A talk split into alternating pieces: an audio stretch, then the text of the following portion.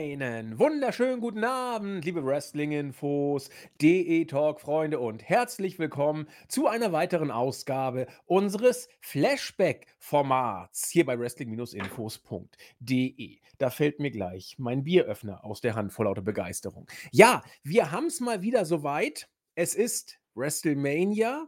Road to WrestleMania ist am Ende angelangt und wir machen unsere WI WrestleMania Preview Week. Da wir das von uns gewohnt sein, kriegt ihr alles Mögliche an interessanten oder uninteressanten Fakten, an Statistiken, an Roundtables, an Preview-Podcasts und wir haben so will es die Tradition, auch glaube ich schon mehrere Jahre unser Flashback-Format auf jeden Fall zu WrestleMania in der Preview Week eingebaut. Früher habe ich dann noch ein bisschen was geschrieben und seit einigen Jährchen ist das als Podcast unterwegs. Erscheint eher unregelmäßig, weil mittlerweile kann man sagen regelmäßig einmal im Jahr. Also früher haben wir das versucht, noch etwas häufiger zu machen. Da habe ich mit Marvin, ihr kennt ihn vielleicht noch, Nexus 3D, haben wir da versucht, so ein bisschen ähm, das Format am Laufen zu halten. Aber Studium und Arbeit haben es dann etwas problematischer gemacht. Aber wenigstens einmal im Jahr. Wir versuchen das auch vielleicht ein oder zweimal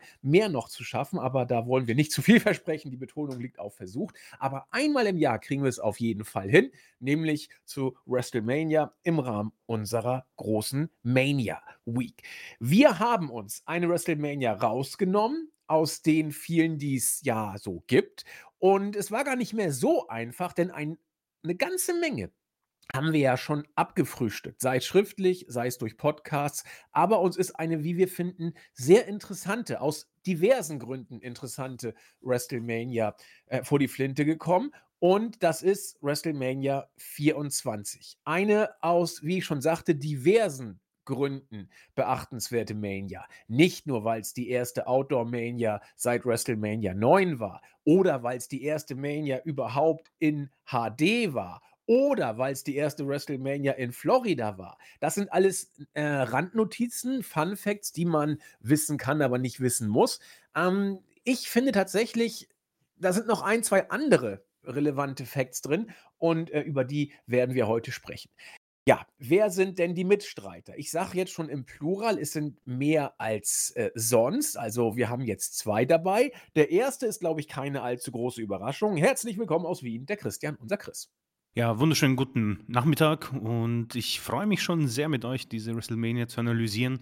Eine Mania, die ich sehr positiv in Erinnerung habe. Also ich habe ähm, aus irgendeinem Grund ich sie sehr positiv abgespeichert. Ich bin jetzt gespannt, wenn ich mit euch drüber spreche, äh, was da so auf mich zukommt. Ich habe ja äh, jetzt mittlerweile es gesehen und ein, zwei Dinge haben mich dann doch schockiert und mein Bild an mich selbst auch ein bisschen fraglich zurückgelassen. Aber alles in allem waren da schon coole Sachen dabei und ähm, es war auch meine erste Live-Mania, die ich zu Hause geschaut habe. Und äh, ja, damals 14 Jahre alt und komplett im Produkt drinnen äh, war ich schon so ein kleiner, kleiner Mark, ein, ein kleiner Fan. Und ähm, deswegen wohl irgendwie, äh, je länger sie her ist, desto besser wird sie in Erinnerung. Mal sehen, was für eine Bewertung ich nach diesen anderthalb Stunden habe.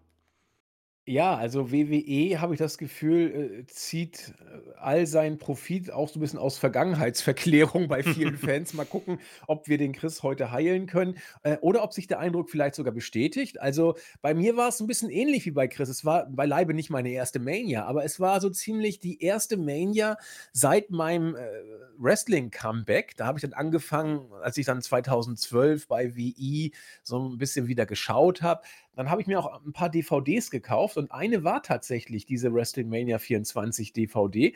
Und äh, ich bin insofern mit Chris ziemlich d'accord, dass ich da viel Gutes fand.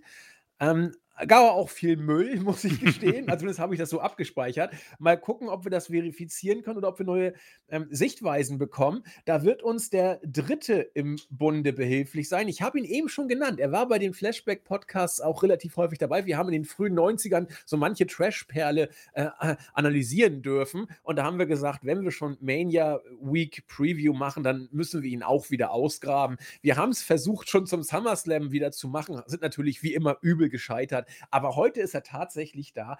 Mal gucken, ob ich es noch anmoderiert bekomme. Herzlich willkommen, der Nexus 3D, der Marvin. Ach, es war wunderschön. Vielen, vielen Dank. Ähm, vermisst habe ich es auf jeden Fall. Ja, SummerSlam ging 'n bisschen in die Hose zeitlich. Letztes Jahr bei WrestleMania war ich krank, da wollte ich eigentlich mit euch aufnehmen. Aber umso schöner, dass wir jetzt in die Road to WrestleMania beziehungsweise die letzte Woche zusammen bestreiten dürfen. Ich habe echt richtig Bock und die Show fand ich auch echt mega, mega gut. Hm, ich glaube, wenn wir über die einzelnen Matches sprechen, haben wir auch einiges an Material, weil ich meine, da waren schon wirklich auch große prestigeträchtige Matches dabei. Von daher würde ich gleich sagen, gehen wir gleich in alter Flashback-Manier gleich in die Shows, oder? War perfekt. So kennen wir den Marvin. Er will gleich ran an den Speck und da wollen wir uns auch äh, ihm natürlich nicht äh, versperren. Nur eine Sache, wenn ich den Marvin schon dabei habe, dann muss ich ein ganz besonderes äh, Bier aufmachen. Es ist eins meiner Lieblingsbiere. Äh, wieder, ähm, äh, sag ich mal, von der Landkarte recht dicht bei unserem Chris. Es ist das Chiemseer Bier. Hell. Und es ist einfach, weiß nicht, ich habe es einmal, ich glaube, vor, vor ein paar Jahren in Bayern kennengelernt und hm. Doch, doch. Solange wir noch keine Tee-Review machen, die ja auch bald kommen kann, bleiben wir doch ein bisschen bei ähm, Bier. Ja, Marvin hat schon gesagt, äh, eine sehr, sehr spannende Show. Wir werden ein kleines bisschen Melzer-Sterne raten während der Show machen. Und äh, das ist das Erste, was ich sehr interessant finde. Ich möchte mich jetzt bedeckt halten, ob Melzer hier mit den Sternen rausgehauen hat oder ob er sie rausgehauen hat oder ob er mit den Sternen gegeizt hat oder ob er so ähnlich bewertet wie heute. Wir werden das auf jeden Fall ähm, im Rahmen der einzelnen Matches mal durchgehen. Finde ich auch ganz interessant. So die Melzer-Sterne gestern, heute Morgen. Ja, man muss Melzer jetzt nicht überbewerten und seine Sternebewertung ist nicht alles, ist alles vollkommen richtig. Aber äh, man kann da, wie ich finde, einfach aus Spaß doch mal ein bisschen rumspielen. Ja, also es ging los mit dem Pre-Show-Match. Das äh, müssen wir jetzt ja nicht en Detail besprechen, aber ich finde es deswegen so äh, interessant, weil es so diese WrestleMania äh, Flair oder Feeling-Ausgabe, ja, man kann sogar Flair-Ausgabe in diesem Fall vielleicht sagen, ganz gut einfängt. Denn es fing an ähm, mit der äh, 20-Man äh, Battle Royal, wo der Number One Contender für die damals noch aktive ECW Championship ermittelt werden sollte. Und da war es noch äh, richtig hell. Ich finde das immer faszinierend bei diesen Stadion-Shows. Wenn es losgeht, ist alles noch hell und dann nachher beim Main Event ist es richtig dunkel. Ich finde es immer toll, wie bei so einem Barbecue, wie dann so ähm, langsam der Abend hereinbricht. Ich zähle einfach mal die Teilnehmer dieser Battle Royale auf und äh, da sind schon da sind schon interessante Namen dabei. Also, Deuce and Domino, interessantes Tag-Team, Stevie Richard, Elijah Burke, The Miss, damals auch schon dabei, Shannon Moore, Jimmy äh, Wang Yang, ähm, Jesse, äh, Trevor Murdoch, wo Jesse ist, war natürlich auch Festus äh, nicht weit. The Brian Kendrick, Lance Kate, Kofi Kingston, auch damals dabei. Cody Rhodes, Jamie äh, Noble, Chuck äh, Polambo, The Great Kali, Hardcore Holly, Tommy Dreamer, Snitsky, Mark Henry und Hacksaw Jim Duggan mit seinem letzten WrestleMania-Match, das er, glaube ich, jemals geworkt hat. Ähm, hochkarätige Battle Royale. Sie war auch entsprechend intensiv ausgelegt. Sie ging keine sechseinhalb Minuten. Äh, am Ende hat der von mir eben gerade gar nicht genannte Kane das Ding gewonnen. Er hat auch den größten Pop bekommen. Wenn ich mich recht erinnere, war er auch entweder der Einzige oder äh, einer von ganz wenigen, der einen eigenen Entrance hatte. Ich glaube, er war fast sogar der Einzige, müsste ich aber nochmal nachgucken. Ähm, hat das Ding gewonnen und äh, viel gibt es darüber auch jetzt nicht zu sagen. Interessant finde ich eben nur, wenn man sich äh, das Teilnehmerfeld anguckt, wer da teilweise noch workt und dass da Leute sind, die man komplett vergessen hat, also ich zumindest, äh, oder dass da Leute sind, die jetzt in einem komplett neuen Gimmick unterwegs sind. Ich meine, äh, alleine nur Cody Rhodes, ja, das ist ja heute gar nicht mehr zu vergleichen äh, zu dem, was damals war. Bei The Miss wird man sich darüber streiten können, ob da groß viel anders ist. Ähm, aber ansonsten äh, finde ich immer ganz cool, Festus, ja, äh, der ist heute, äh, ja, ich überlege gerade mal. Der kam ja auch in der Main Show vor, ne?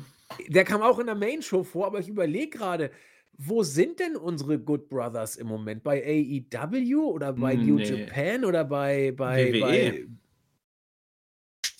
Alter, die sind aber schon 100 Jahre nicht mehr Gegenstand der Show gewesen, wa? Ja, die haben ja die große Wechsel da. Da hat ja Carl Anderson noch äh, Wrestle Kingdom gewirkt, obwohl er schon bei WWE wieder unterschrieben hatte.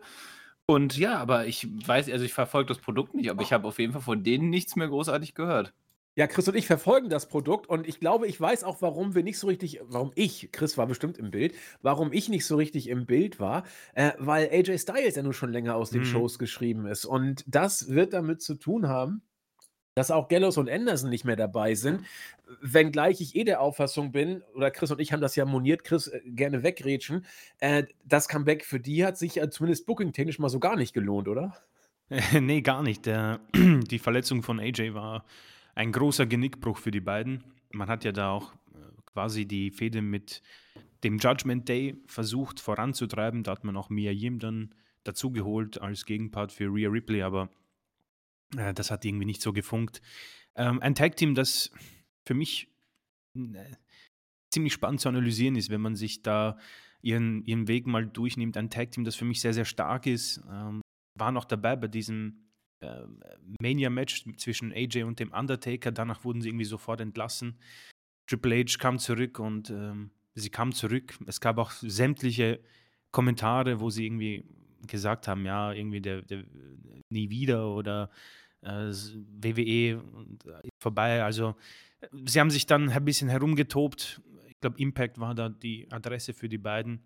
Alles in allem ein bisschen verbraucht. Ich war zwar, bei mir ist Luke Gallows persönlich nie angekommen, auch wenn ich es ganz witzig finde, dass er als Festus agiert hat und Vince McMahon es bei seiner Rückkehr nicht mal mehr gewusst hat, dass er diesen, dieses Gimmick verkörpert hat. Carl Anderson auf der anderen Seite, ein Mann, der für mich sehr, sehr talentiert ist, ein sehr guter technischer Wrestler. Und wenn man so von Tag-Teams spricht, die vielleicht ein bisschen unter ihrem Tag-Team-Partner leiden, und bei allem Respekt, das ist auch meine persönliche Meinung, ist er vielleicht einer, äh, wo man ihn irgendwie da auch nicht mehr wegbekommt, gefühlt. Vielleicht ein bisschen vergleichbar mit den Street Profits, ähm, aber das ist ein anderes Thema. Am Ende des Tages äh, musste ich auch gerade lange nachdenken, wo die beiden denn sind, aber die werden sich wohl nicht beschweren. Das Gehalt wird wohl stimmen und ähm, wenn sie eingesetzt werden, umso besser. Ich glaube aber, dass sie bei Mania wohl keine Rolle spielen, nachdem Triple H die Battle Royals ja weggeworfen hat und sie kein Bestandteil des Showcase-Matches sind. Wohl nicht. Man muss dazu, dazu sagen, dass sie auch echt tatsächlich nur so vom Bullet Club gelebt haben, meiner Meinung nach. Also, und von, beziehungsweise von den Teams, mit denen sie in dem Ring standen, weil so wirklich großartig als Team haben sie meiner Meinung nach auch, das stimme ich dir eigentlich auch zu, Christian, nie wirklich funktioniert. Mhm. Aber umso, umso spannender eigentlich zu sehen, dass er dann doch echt auch schon lange als Festes dann eben bei WWE war und äh, generell fand ich sehr spannend, wie du halt auch, wie Andi auch gesagt hat, zu sehen, wer dann doch da damals noch im Ring stand, beziehungsweise wie lang dann doch auch 2008 schon her ist. Also klar, 15 Jahre, aber irgendwie da doch nochmal faszinierend. Das war schon echt ein ganz anderes Produkt damals. Ja, ich ich finde so ein bisschen so die Übergangsphase in Anführungszeichen, weil also, du hast mit mit Jim Duggan da dass also, dass der da noch mal auf die Karte gekommen ist. Also, er war ja da kann ich immer glänzen bei Jim Duggan. Er war ja das nicht das letzte Mal beim, äh, Big Four Event dabei. Er war ja 2009 und 2012 noch mal beim Royal Rumble tatsächlich, ähm, eingesetzt. Aber für mich war das so ein bisschen dass das Gefühl, dass da die die neue Ära losgeht und oder neue Ära, also die John Cena-Ära in Anführungszeichen, aber da kommen wir, glaube ich, beim Main Event dann noch drauf zu sprechen. Ich fand es einfach interessant und, ähm, für mich war diese 20-Man Battle Royale eigentlich genau das, was ich für so ein Opening-Match haben wollte. Es war es war kurz und knackig, man hat ein paar Legenden gesehen, man hat ein paar, äh, Undercarder gesehen, also Cody und das war das war das war nice, das war schön und, äh, ich weiß, dass ich das damals geguckt habe. Das war wieder eine meiner ersten großen Shows nach einer langen, also über 10 Jahre währenden Pause. Und ich dachte: „Ja, das das warum denn nicht? Ja, also kann man doch mal machen.“ So, Und aber jetzt ja, Entschuldigung, Marvin? Ne, ich wollte nur noch kurz anmerken, weil du es auch meintest, der Pop für Kane war wohl echt enorm. Ja. Also, so auch die Stimmen aus dem die live dabei waren, meinten, dass sie sowas echt äh, das ist einer der lautesten Pops tatsächlich an diesem Abend. Ähm, also, deswegen, das fand ich schon war schon 'ne Hausnummer.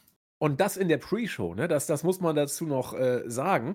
Ich war auch, äh, begeistert, wie wie over jemand wie Kane zu der Zeit damals war. Also, heute kaum vorstellbar, ne? Aber ähm, aber auch da war Kane, wie soll ich sagen, lebte ja auch von seinem Legenden-Gimmick. Der war ja da nun wie soll ich sagen, auch äh, nicht mehr der absolute, in Anführungszeichen, A-Lister. Die Undertaker-Fäden waren ja schon ein bisschen länger her. Aber egal. Gehen wir in die Main Card rein. Da, äh, da bin ich sehr gespannt auf eure Meinung. Wobei, bevor ich jetzt mal eure Meinung gespannt bin, ich will mal gucken, ob Melzer überhaupt das äh, Match geratet hat. Äh, nee, nee, nee, nee, das hat er gar nicht erst einer, einer äh, Sternebewertung unterzogen. Kann ich dann auch verstehen. So, aber jetzt gehen wir in die Main Show. Und wir hatten als erstes ein äh, Belfast Brawl zwischen JBL, John Bradshaw Layfield und Finlay. Fand den Entrance von äh, JBL irgendwie cool wie immer mit seiner äh, Kuhmusik in Anführungszeichen, kam er da mit seinem Bonzenwagen rein und äh, Finlay dann danach mit, äh, oder davor, ich weiß gar nicht, wer zuerst reinkam, auf jeden Fall mit Hornswoggle, auch ganz interessant. Ähm, ich, weil wir ihn so selten dabei haben, würde ich äh, ganz gerne das Match immer nur kurz anmoderieren und dann äh, dem guten Marvin so viel Wort- und Sprechzeit wie möglich geben wollen. Also ihm dann das Match geben und danach kommen Chris und ich äh, und sagen ein paar Takte dazu. Deswegen, äh, Marvin, dein Match. Ich habe eine Meinung, bin aber sehr auf deine gespannt. Also ich fand es als Opener tatsächlich äh, ganz gut gewählt. Ähm, ich muss halt dazu sagen, das war so meine erste Live-Show damals als kleiner Racker. Ich glaube, ich war irgendwie irgendwas zwischen 12 und 13 Jahre alt, meine ich. Und das war so, ich glaube, damals noch auf Premiere, glaube ich, hieß das damals, äh, gekauft und äh, nicht live geschaut, meine ich, aber zumindest so eine erste große Show, wie Christian auch noch ein süßer kleiner Mark. Ich wusste zwar, es war nicht echt, aber die Charaktere haben mich schon so gefixt und ähm, ja, die Fehde war ja äh, klassische, klassischer WWE-Style. Hornswoggle als unehelicher Sohn von Vince McMahon war dann doch der Sohn von Finlay und äh, GBL dazwischen als derjenige, der das irgendwie, das, das ganze Charadespiel offenbart hat. Ja, das Match selbst, es war halt ein Hardcore-Match, ne? Ich habe jetzt nicht verstanden, warum man da äh, Finlay nicht den Sieg gegeben hat, um die Fehde zu beenden. Das wäre unterhaltsamer gewesen, aber ähm, vielleicht gelockert durch meinen eigenen Nostal äh, Nostalgieblick fand ich es äh, als Opener doch ganz unterhaltsam. Und da waren ein paar coole Spots dabei. Finlay hat den Tablespot angeteased und das war, glaube ich, immer auch so damals so ein Ding bei Finlay, weil er damals ja bei WCW fast ein Bein verloren hat nach dem äh, Tablespot. Deswegen war das immer so, ja, fast schon so ein Running Gag, dass er halt ein Table rausholt, äh, aber meist den Spot halt nicht nimmt, sondern eben gibt und GBL durch den Tisch geflogen ist. Also war, war, ein coole, war ein cooler Opener. Und die Fans, also waren jetzt, das, ich fand, es verlor sich auch noch so ein bisschen. Also vielleicht, da können wir aber auch später im Verlauf der Show nochmal drüber reden, wie sich vielleicht so Publikumsreaktionen dann doch auch im Verlauf der Zeit so ein bisschen geändert haben. Aber äh, ja, und die Kulisse, das wollte ich auch noch ganz kurz anmerken, auch super. Also ich liebe diese Open, äh, offenen Arenen und diese, dieses Tageslicht. Hat, hat dem Match irgendwie auch eine coole Stimmung verpasst. Finde ich tatsächlich auch. Also, Marvin sagte, er fand es eigentlich einen ganz guten Opener und ging mir ganz genauso. Also, nach dieser Battle Royale kam dann ja das erste Match der Main Card und, ähm, ja, es es war eben so so 'n Belfast-Brawl. Es war, wie wie Marvin schon sagte, es war ein Hardcore-Match, ähm, aber es war irgendwie solide geführt. Also, es floss gut, fand ich und, ähm hatte seine Spots. Äh, ich, fand ich ganz großartig, wie, wie Finlay da den Dive äh, macht und äh, JBL haut ihm da die, die, den Mülltonnendeckel auf den Kopf beim Dive. Das, das, das, das sah irgendwie schon sah gut aus, fand ich. Und man hat dann auch ein paar. Ich weiß nicht, man macht es ja wie immer, ja. Man holt dann ein paar Waffen, setzt die hier ein, setzt sie da ein. Aber ich fand das irgendwie grundsolide. Genau wie Marvin war ich ziemlich überrascht, dass JBL gewonnen hat. Habe ich überhaupt nicht verstanden so richtig. Aber meine Güte, was soll's. Und äh, deswegen, also keine neun Minuten hat es gedauert, aber ich, ich fand es irgendwie nicht schlecht. Es war nicht großartig, aber es war nicht schlecht. Äh, Chris. Ja, ich glaube, das äh, Thema unseres Podcasts immer, ich, äh, ich stimme euch zu, ja.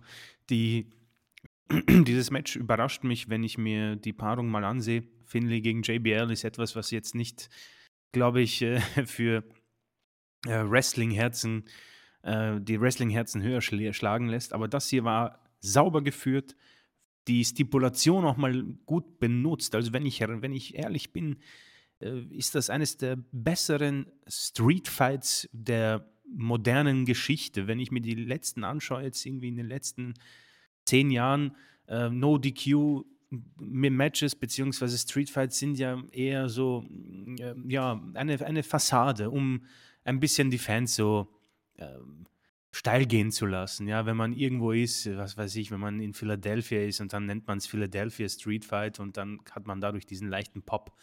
Äh, das war damals für mich einfach auch unter 10 Minuten äh, schnell, stiff ähm, und einfach, ich würde es fast mit einem Popcorn-Wrestling vergleichen, wie der Andi das so gern nennt, mit äh, netten ähm, Spots, dieser von dir angesprochene Finley Dive allen voran, auch Hornswoggle hat einiges einstecken müssen von JBL, der seine Heel-Rolle natürlich ähm, ja, in Perfektion gespielt hat, vielleicht hin und wieder in seiner Karriere mal zu weit gegangen ist, aber in dieser Situation ähm, war das Verhältnis Heel-Face eigentlich für mich auch sehr, sehr stark. Von daher ein toller Beginn, um ehrlich zu sein, der, ähm, glaube ich, selten beim Mania mal so gut war. Man, es gibt hin und wieder eine, das manche Leiter-Match, aber für mich auch, wenn man weiter vorschaut, eines der cooleren Anfänge einer WrestleMania. Was vielleicht auch wirklich daran liegt, dass da, sag ich mal, so eine Story auch hintersteckte. Ja. Ähm, Stimmt, ich, ja. Das, das ist mir halt auch aufgefallen, generell bei der Show, warum ich die dann auch irgendwie so gut fand, weil ich so natürlich durch die Videopackage komprimiert nochmal so vor Augen geführt bekam, aber ich gemerkt habe jetzt, wenn man WrestleMania auch äh, vielleicht dieses Jahr sich anguckt, da sind halt Matches, da werden halt einfach, und das schon seit Jahren, immer auf die Card geknallt. Und jeder will irgendwie drauf. Klar, Paycheck kassieren, aber so die Stories bewegen sich ja inzwischen eigentlich nur noch um den Main Event rum. Ein, zwei wirklich gut aufgebaute Matches. Und hier hatte ich das Gefühl, jede Position auch auf der Card war gerechtfertigt. Mid-Card-Fehde ne, als Opener wird beendet, fertig. Und ähm, das, das finde ich hilft den Matches ungemein, auch generell von, äh, abgesehen von dem technischen Aspekt. Deswegen glaube ich. Ich finde es gut, dass man diese Mania nicht vollgemüllt hat mit unnötigen Matches. Keine Ahnung, die Battle Royals der letzten Manias waren immer sehr, sehr furchtbar. Deswegen, das ist ein positiver Aspekt für mich auch. Ich, ich würde gerne mal auf Marvins Aussage kurz zurückkommen. Ich finde, das ist ein ganz, ganz wichtiger Aspekt, den Marvin da gerade äh, reingebracht hat. Ähm, gerade auch am Beispiel des Openers. Ähm, da steckt eine Geschichte hinter. So ein Long oder Longer Term Storytelling in Anführungszeichen. Und wir werden da, ähm, Chris und ich, äh, natürlich, oder wir haben da ja auch schon äh, intensiv drüber gesprochen, gerade ähm, beim letzten Podcast. Ich muss jetzt mal ein bisschen tricksen. Wir nehmen den Podcast jetzt äh, auf eine Woche vor der Mania-Woche. Ähm, dann wird aber schon der letzte Raw-Review ähm, Podcast oder der letzte Wochenrückblick schon über die Bühne gegangen sein, den wir aber zum jetzigen Zeitpunkt erst noch aufnehmen müssen. Aber ich bin mir sicher, genau zu wissen, was wir da sagen werden. Also Chris und ich nehmen ja übermorgen auf und ich habe, also so wie SmackDown und Draw gelaufen ist, also ich, ich, ich weiß genau, was wir da sagen werden. Ne? Aber nur, nur so viel. Ähm, weil Marvin sagte, da wird mal vielleicht äh, der Main Event aufgebaut und dann noch ein, zwei andere Matches. Wenn man das jetzt ernst nimmt, wird bei dieser Mania eigentlich richtig geil, nur aufgebaut. Owens und Zane gegen die Usos. Das muss man einfach sagen. Das ist der Ausläufer der Bloodline-Storyline. Und äh, Cody, äh, ja, also äh, ich finde es fürchterlich, wie man ihn dann nachher reingebuckt hat. Aber das ist, werden wir noch ausführlich besprochen haben beim äh, Wochenrückblick. Äh, hier hatte jedes Match eine Geschichte, die auch schon vor WrestleMania oder vor ähm, wenige Wochen vor dem Event, in Anführungszeichen, äh, angefangen wurde zu erzählen. Und auch dieser Opener, äh, absolute Midcard, muss man sagen. Absolute Midcard. Äh, hat eine längerfristige Geschichte gehabt, die im Vorfeld da war und die danach auch noch weiterging. Und das mag auch ein Grund gewesen sein, warum JBL gewonnen hat, weil es dann eben mit, mit Hornswoggle und Finlay äh, und so weiter danach ja auch noch ähm, weiter ging ein Stück weit. Also das ist, da hat Marvin, finde ich, genau den Punkt angesprochen, warum die Mania ähm, rückblickend bei uns allen dreien ganz gut im äh, Gedächtnis geblieben ist, obwohl wir da auch echte Stinker hatten, teilweise, was das äh, Wrestling angeht. Aber äh, Props an Marvin, dass er das gleich zu Anfang rausgestellt hat. Ich finde, das ist eigentlich das Wichtigste. Also das ist die Punchline für diese WrestleMania. Melzer Sterne, was tippt ihr? Was gab Melzer für dieses Opening-Match? Zweieinhalb, drei, also zwei oder zwei, drei Viertel. Ich sage drei. Okay. Marvin war sehr dicht dran, ähm, 2,25. Melzer wow. war relativ unten mit, mit seiner Sternebewertung bei diesem Match. Zwei ein Viertel. Marvin war am dichtesten dran. So, jetzt kommen wir zum nächsten Match. Für viele, auf jeden Fall für Chris und für mich auch, ähm, der Showstealer eigentlich bei dieser Mania. Und äh, ich, ich halte mich erstmal zurück, weil ich ja Marvin gesagt habe, dass er äh, die ersten Worte bekommt. Es war das Money in the Bank Ladder Match. Damals noch nicht als eigener Pay-Per-View, fand bei WrestleMania statt. Und äh, CM Punk trat an gegen Shelton Benjamin, Chris Jericho. Äh, Chris Jericho, das ist so Hammer, wenn man das alles sieht, wo er jetzt gerade eben steht. Carlito, MVP, noch ohne Omos. Mr. Kennedy, den haben Marvin und ich auch vor ein paar Jahren dann in einer kleinen Halle noch gesehen. Großartig. Ja, und dann vor allem, da, weißt du, steht er da mit Kim Kardashian, was ich auch krass fand, dass die da WrestleMania gehostet hat, das hatte ich gar nicht mehr auf dem Schirm. Und dann sehen wir da Kim Kardashian und Mr. Äh, Kennedy. Ja, und wir in irgendwo im hintersten, wo war das denn? Hessen? Ja, und nicht ausverkauft, beileibe nicht. und besoffen war er, glaube ich, auch, aber gut, das ist ein anderes Thema. Aber er war lustig. Also, ja, war lustig. Er hat, er hat das irgendwie also ganz gut rübergebracht, ja, voll. Also, ja, und John Morrison war auch dabei. Äh, und sie haben das Money in the Bank Ladder Match ausgetragen. Und äh, ich übergebe mal an Marvin, denn ich glaube, Chris und ich können dafür auch eine ganze Menge noch erzählen. Ja, ich glaube auf jeden Fall, dass vielleicht da sich unsere Meinung so ein bisschen auseinander. Also vorab auf jeden Fall mega gutes Match super unterhaltsam. Ähm, aber ich würde es jetzt beileibe nicht als bestes Ladder-Match irgendwie äh, oder Money in the Bank Ladder-Match bezeichnen. Aber auch hier wieder das gleiche Prinzip. Ich glaube, dieser Matchart tut es einfach gut, halt etwas Exklusives zu haben und dann eben WrestleMania exklusiv zu sein und nicht irgendwie als äh, Pay-Per-View ähm, verarbeitet zu werden. Mm, ja, die Namen, die dabei waren, fand ich alle also so super unterhaltsam auch alles irgendwie mit Kader, ne, mit Ausnahme von Jericho, der sich irgendwie immer so in der Upper Main Card irgendwie bewegte, aber ähm, ja, Kalito mit seinem Apfel MVP als Basketballer äh, super gut. John Morrison, der als Jim Morrison in der Show angekündigt worden ist, äh, ein Versprecher wahrscheinlich von äh, hier Justin Roberts. Und äh, ja, das Match war total unterhaltsam, hat auch gute Re Reaktionen gezogen. Wenn ich es richtig im Kopf hatte, ich hatte das mal gelesen, dass ursprünglich Jeff Hardy eigentlich dieses Match gewinnen sollte. Ich glaube, der war zu der Zeit verletzt. Auf jeden Fall war, äh, wurde relativ kurzfristig CM Punk als Gewinner äh, ausgewählt und ich glaube, da haben auch wenige mit gerechnet. Hm, ja, das, das Highlight der Show war auch eigentlich so der Eingriff von Matt Hardy, der da den Sieg von MVP verhindert hat, die ja auch eine längere Fehde eben auch geführt haben oder ähm, zumindest ab dann geführt äh, äh führten. Das war also auch einer der lautesten Pops an diesem Abend. Total cool. Und ja, an sich können, können wir erstmal eure Meinung, dann können wir vielleicht noch ein paar Spots eingehen. Äh, also es war so ein super, super Match. Ähm, aber ich habe, glaube ich, das erste Money in the Bank Match, was ein Jahr davor war, glaube ich, noch ein bisschen besser in Erinnerung. Faszinierend. Ähm, ich gebe mal an Chris erstmal. Ja, ich glaube, das war das erste war bei 21. Das hat, glaube ich, Edge Ja, gewonnen. genau, stimmt, ja, sorry. Ähm, ja, ich muss ehrlich zugeben, äh, ich habe es mir, äh, ich, ich, erinnere mich damals, dass ich es richtig gefeiert habe und äh, jetzt nach erneu, erneuten Anschauen ist es für mich das beste Money in the Bank Match, das Mania, bei Mania stattgefunden hat. Ähm, dicht gefolgt mit 21. Den Rest fand ich eigentlich dann nicht mehr so gut, um ehrlich zu sein. Und die, ähm, der eigentliche Money in the Bank Pay-Per-View, da gab es sicher ein paar gute, aber das ist für mich irgendwie so, verbraucht, ähnlich wie Hell in a Cell, dass man die Stipulationen einfach zu, äh, zu, zu oft sieht. Und ich bin da ganz deiner Meinung, dass wenn Triple H irgendwie langfristig auch übernimmt, hoffe ich, ähm, dass, dass er Money in the Bank wieder zu WrestleMania holt. Denn irgendwie passt das da super hinzu. Es ist ein einfacher Spot für die Fans, um sie heiß zu bekommen. Ähm, für mich ein super Match. Die Spots, also allen voran Benjamin, der, diesen krassen Spot genommen hat. Du hast Metadi schon angesprochen. Ähm, die Geschichte rund um CM Punk und Mr. Kennedy ist auch sehr spannend. Kennedy, der ja im Vorjahr bei 23 gewann und dann dieses dämliche Szenario mit seiner Verletzung hatte, wo es dann, wo sich herausgestellt hat, dass er ja gar nicht verletzt war und man ihn den Koffer dann abgenommen hat. Ähm, Punk sollte ja dann quasi im darauffolgenden Jahr nochmal gewinnen. Äh, bei diese, diese, diesen ersten Koffer hat er, glaube ich, gegen Edge eingelöst um die Weltschwergewichts-Championship, falls ich mich richtig erinnere. Und da begann quasi dann der Aufstieg von CM Punk.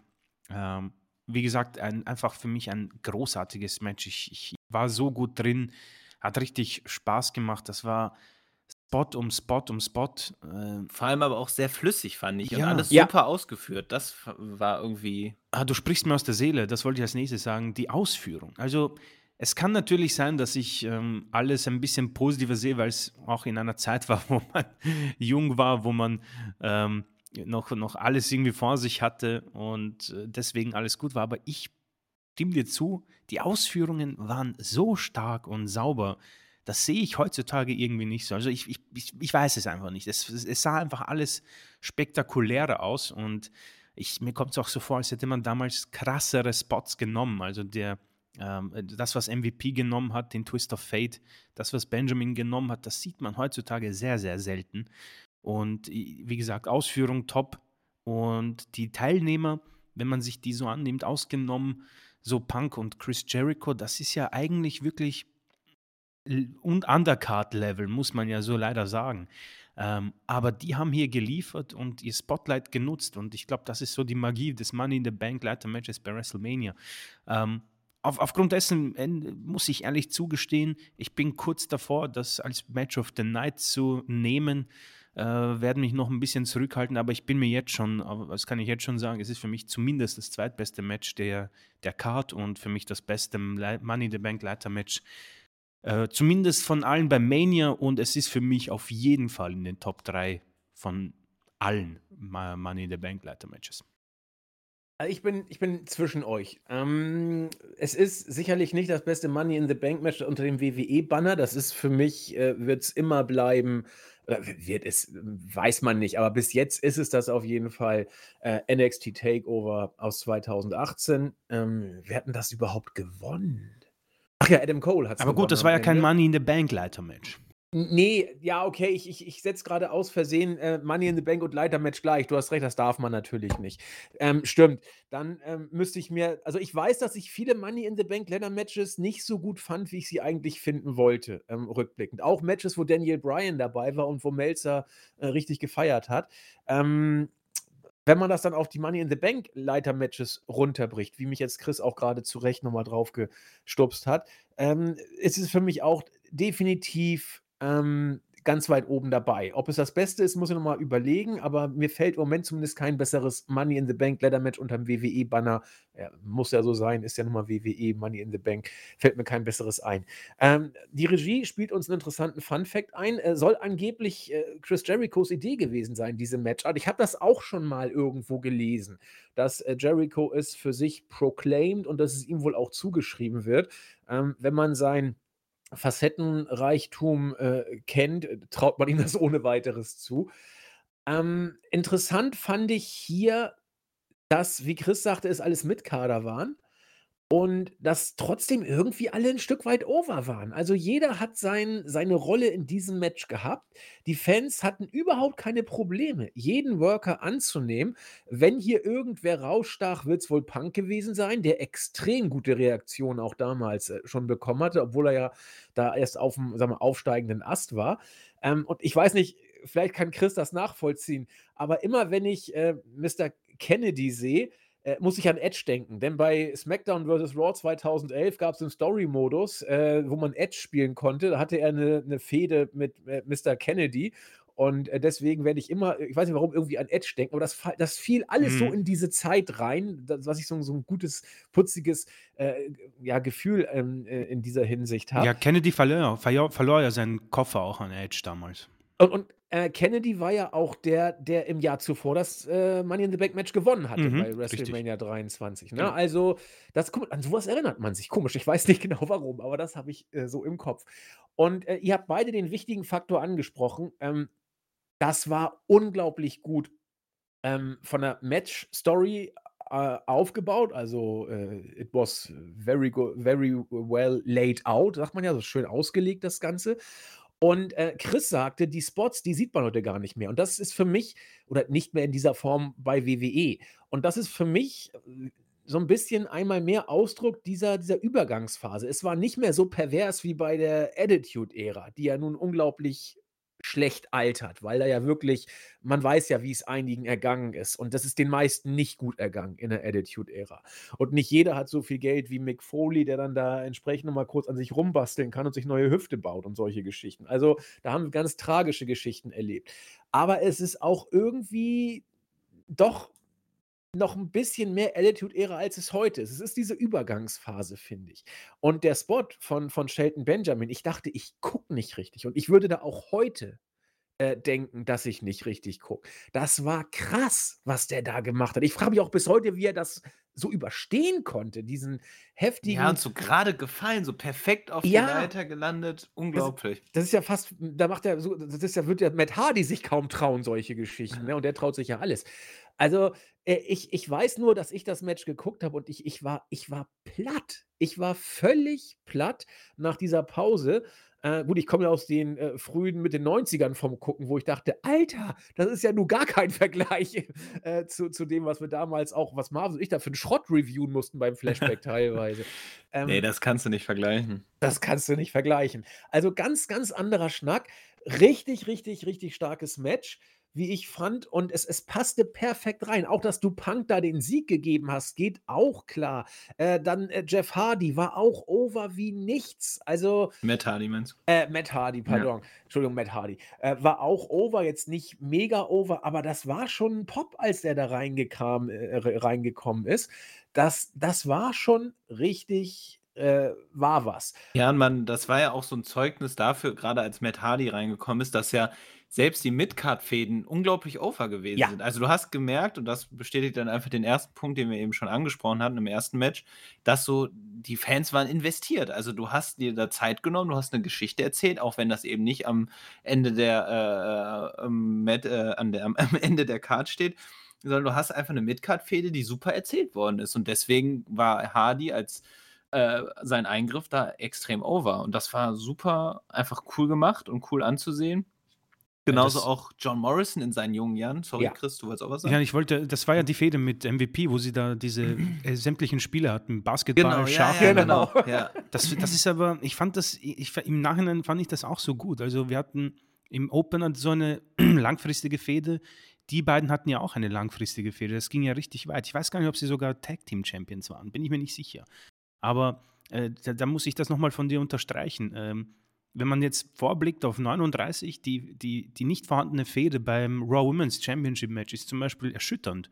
Und hier hat man in den ersten beiden Matches schon bis zu 3 Fehden, ja? Also, richtig stark damals. Vor allem, man man hat nicht mal viel gemacht. Die beiden haben einfach gesagt: „Ich bin besser als du in jeder in jeden Belangen“ und haben's dann einfach auch so gemacht. Also, äh, ich spreche immer im Podcast über die Faulheit der WWE und denke mir dann immer: „Ja, äh, vielleicht bin ich zu streng“, aber wenn man hier zurückblickt, hat man sich doch viel Mühe gegeben und entsprechend die Fans damit auch abgeholt.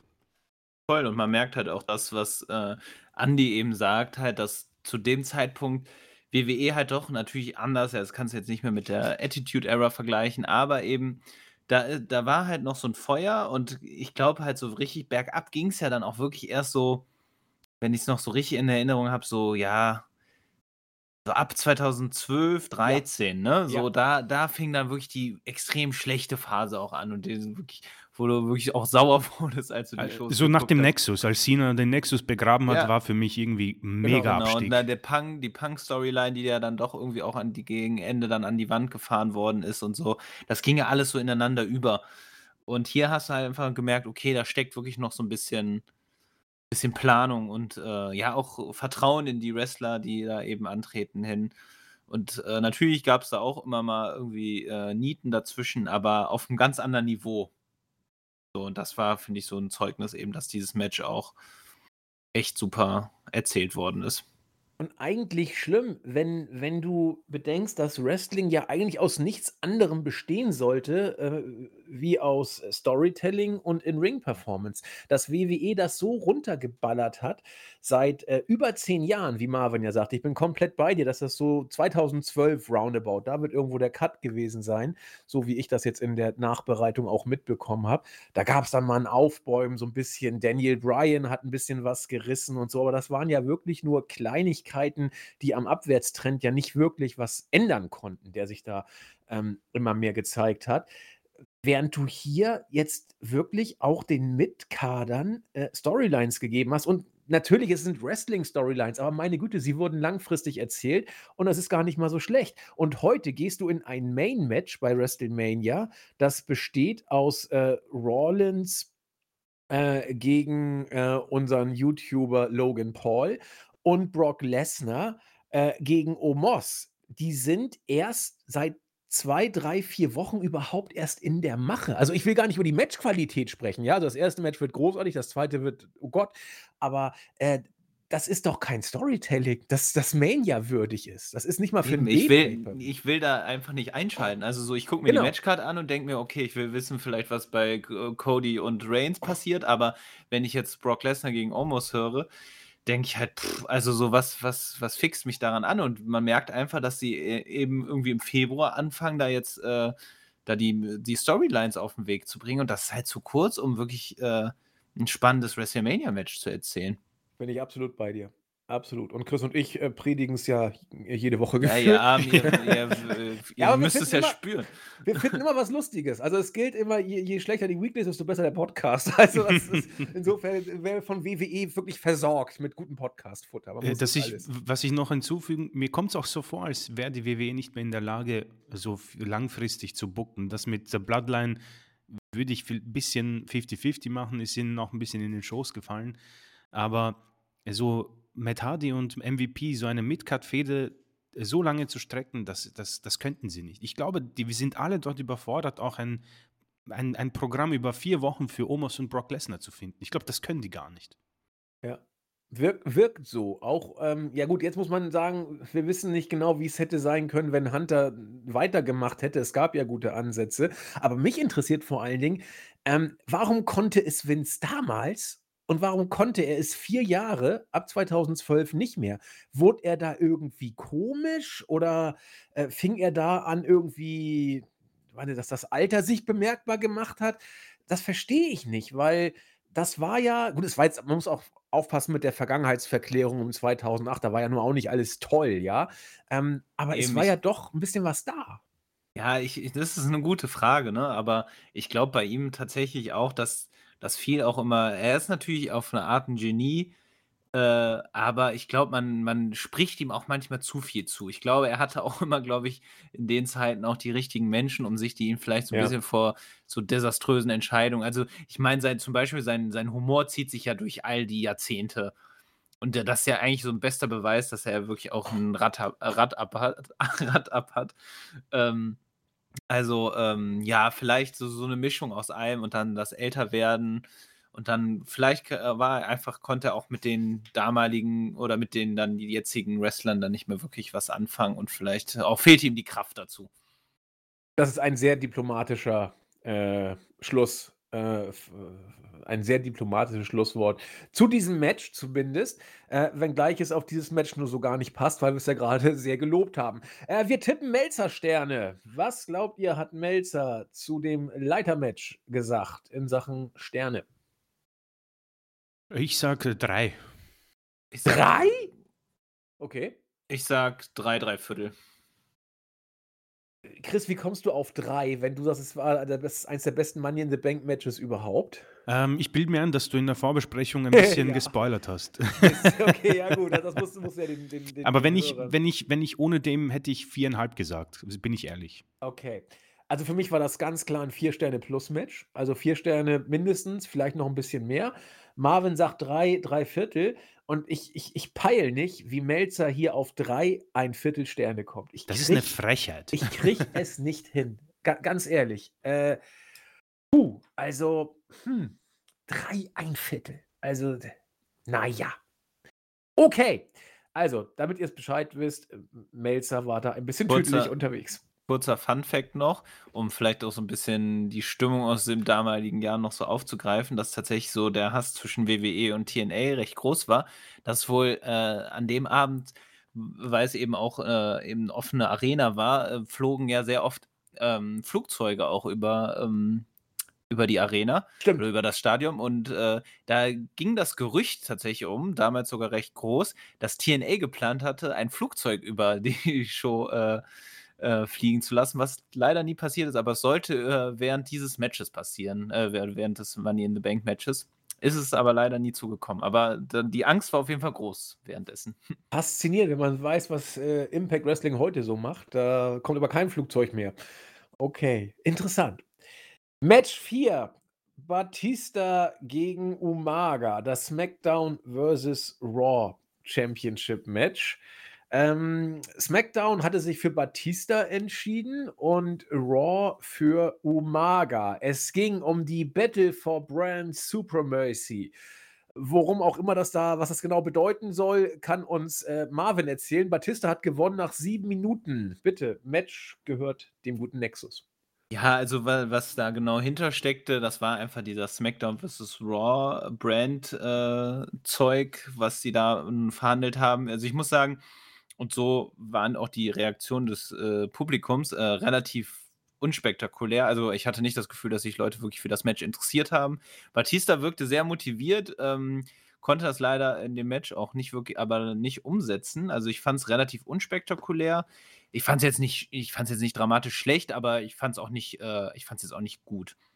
Und es war ja auch, es glaube ich, ging auch nicht lange. Ähm, sieben Minuten. Sieben Minuten, genau. Äh, deswegen ich war auch tatsächlich nie so ein großer Fan von diesem SmackDown vs. Raw Zeugs. Ähm, deswegen, ja, kann, also solide zu teilen, ähm, aber wirkte auch einfach willkürlich. Hat mich also nicht abgeholt, ehrlich gesagt. Und auch die hm, Batista-Bomb am Ende äh, war. Völlig ja ja. Ja, eben. Also ich glaube, Umaga wollte ihm den größtmöglichen Gefallen tun und sprang quasi so, aber ein bisschen zu stark, sodass Batista sich nicht mehr halten wollte.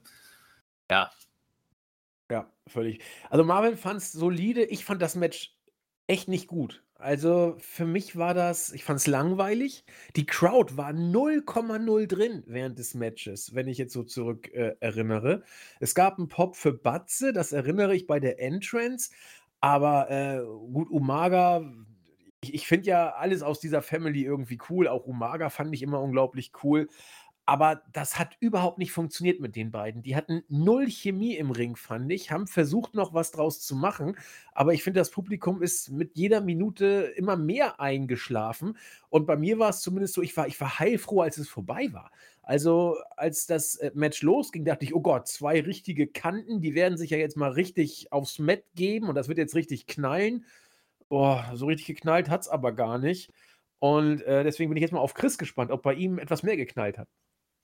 Äh, ich, ich befürchte, ich muss da wieder die Kommen Ko Kommentarspalte enttäuschen. Ich stimme euch dazu.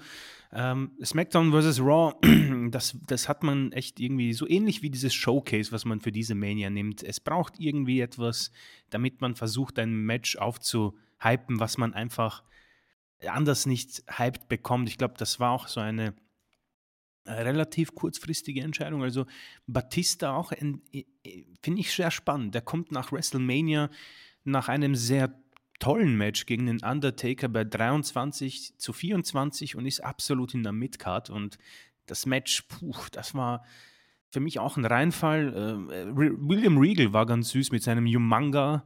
Und Theodore Long, glaube ich, war da noch da an der Seite. Ja, ja genau, okay. Ähm, auch so die letzten Aspekte, glaube ich, der GM-Ära, aber das bin, da bin ich mir jetzt nicht ganz so sicher. Äh, was mir in Erinnerung bleibt, das gab ja eine längere Pause, glaube ich, und beim Mann in the Bank Match war es schon eher dunkel, da haben auch Wolken aufgezogen.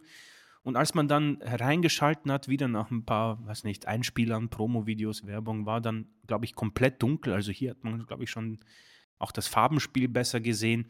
Ähm, das ist das Einzige, was mir so hängen bleibt. Äh, ein erstes Lowlight der Show, aber bei weitem nicht das schlechteste Match. Also das. Bleibt, das, das bleibt ihnen auf jeden Fall. Ähm, und ja, man muss auch leider dazu sagen, Umanga äh, oder Umaga vielmehr, ein Jahr später ist er ja leider gestorben. Ähm, und äh, ein kleiner trauriger Aspekt in dieser Hinsicht, aber für mich das Match eher und nicht spannend, vielmehr der Einsatz von Batista. Ich bin mir auch nicht sicher, wann da irgendwie eine Verletzung dazwischen war aber er war ja um 2006 und 2007, als er sich von Evolution abgespalten hat, ein, ein Big Factor, ein richtig großer Deal. Und 2010 dann das Ende seiner WWE-Karriere vorerst, bevor er dann vier Jahre später zurückkam. Also äh, für mich ist dieser Fakt bei diesem Match am spannendsten, dass man ihn irgendwie da nicht weiter vorn gesehen hat in der Card. Ja, und ähm, ich glaube auch, dass man bei dem Match mehr hätte rausholen können. Also, ähm, da wäre was drin gewesen. Und ich finde es ganz interessant, Marvin sagte völlig zu Recht, äh, Batista wirkte motiviert. Habe ich auch so äh, in Erinnerung.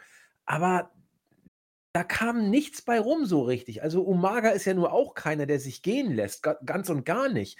Aber dass die da wirklich null oder wenig Chemie ähm, auf die Matte bekommen haben, das äh, fand ich ein bisschen schade, weil das Match hätte schon was gehabt, um irgendwie zumindest halbwegs cool zu sein. Aber es war tatsächlich auch für mich dann der erste Downer. Und ja, war wie es war. Ne? Super. Also dann äh, SmackDown hat die Brand Supremacy gewonnen und äh, herzlichen Glückwunsch. Kurze Nachträge noch aus äh, der Regie. Jeff Hardy ähm, durfte nicht antreten, nicht weil er verletzt war, sondern welche Überraschung, weil er einmal mehr gegen die Wellness Policy verstoßen hatte. Und deswegen musste man Jeff da rausnehmen. Ja. Nächstes Match. Können wir, glaube ich, kurz halten, so wie das Match selbst.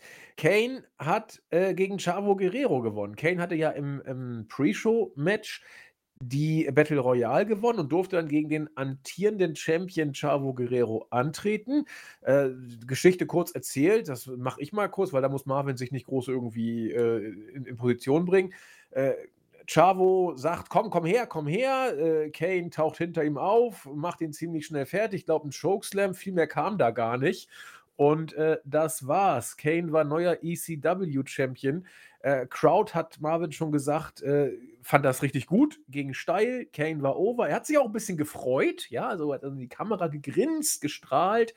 Ja, äh, schön für Kane, aber so richtig, also war auch süß, aber ich weiß jetzt nicht, was ich noch zu dem Match sagen soll. Vielleicht fällt Marvin noch was ein. Ja, tatsächlich ähm, müssen wir hier auch wieder auf TNA zu sprechen kommen, weil es war wohl einfach äh, eine Bestrafung für Chavo auch, gerade die Kürze des Matches soll ja eben auch eines der kürzesten Titelmatches gewesen sein, die bei WrestleMania je stattgefunden haben.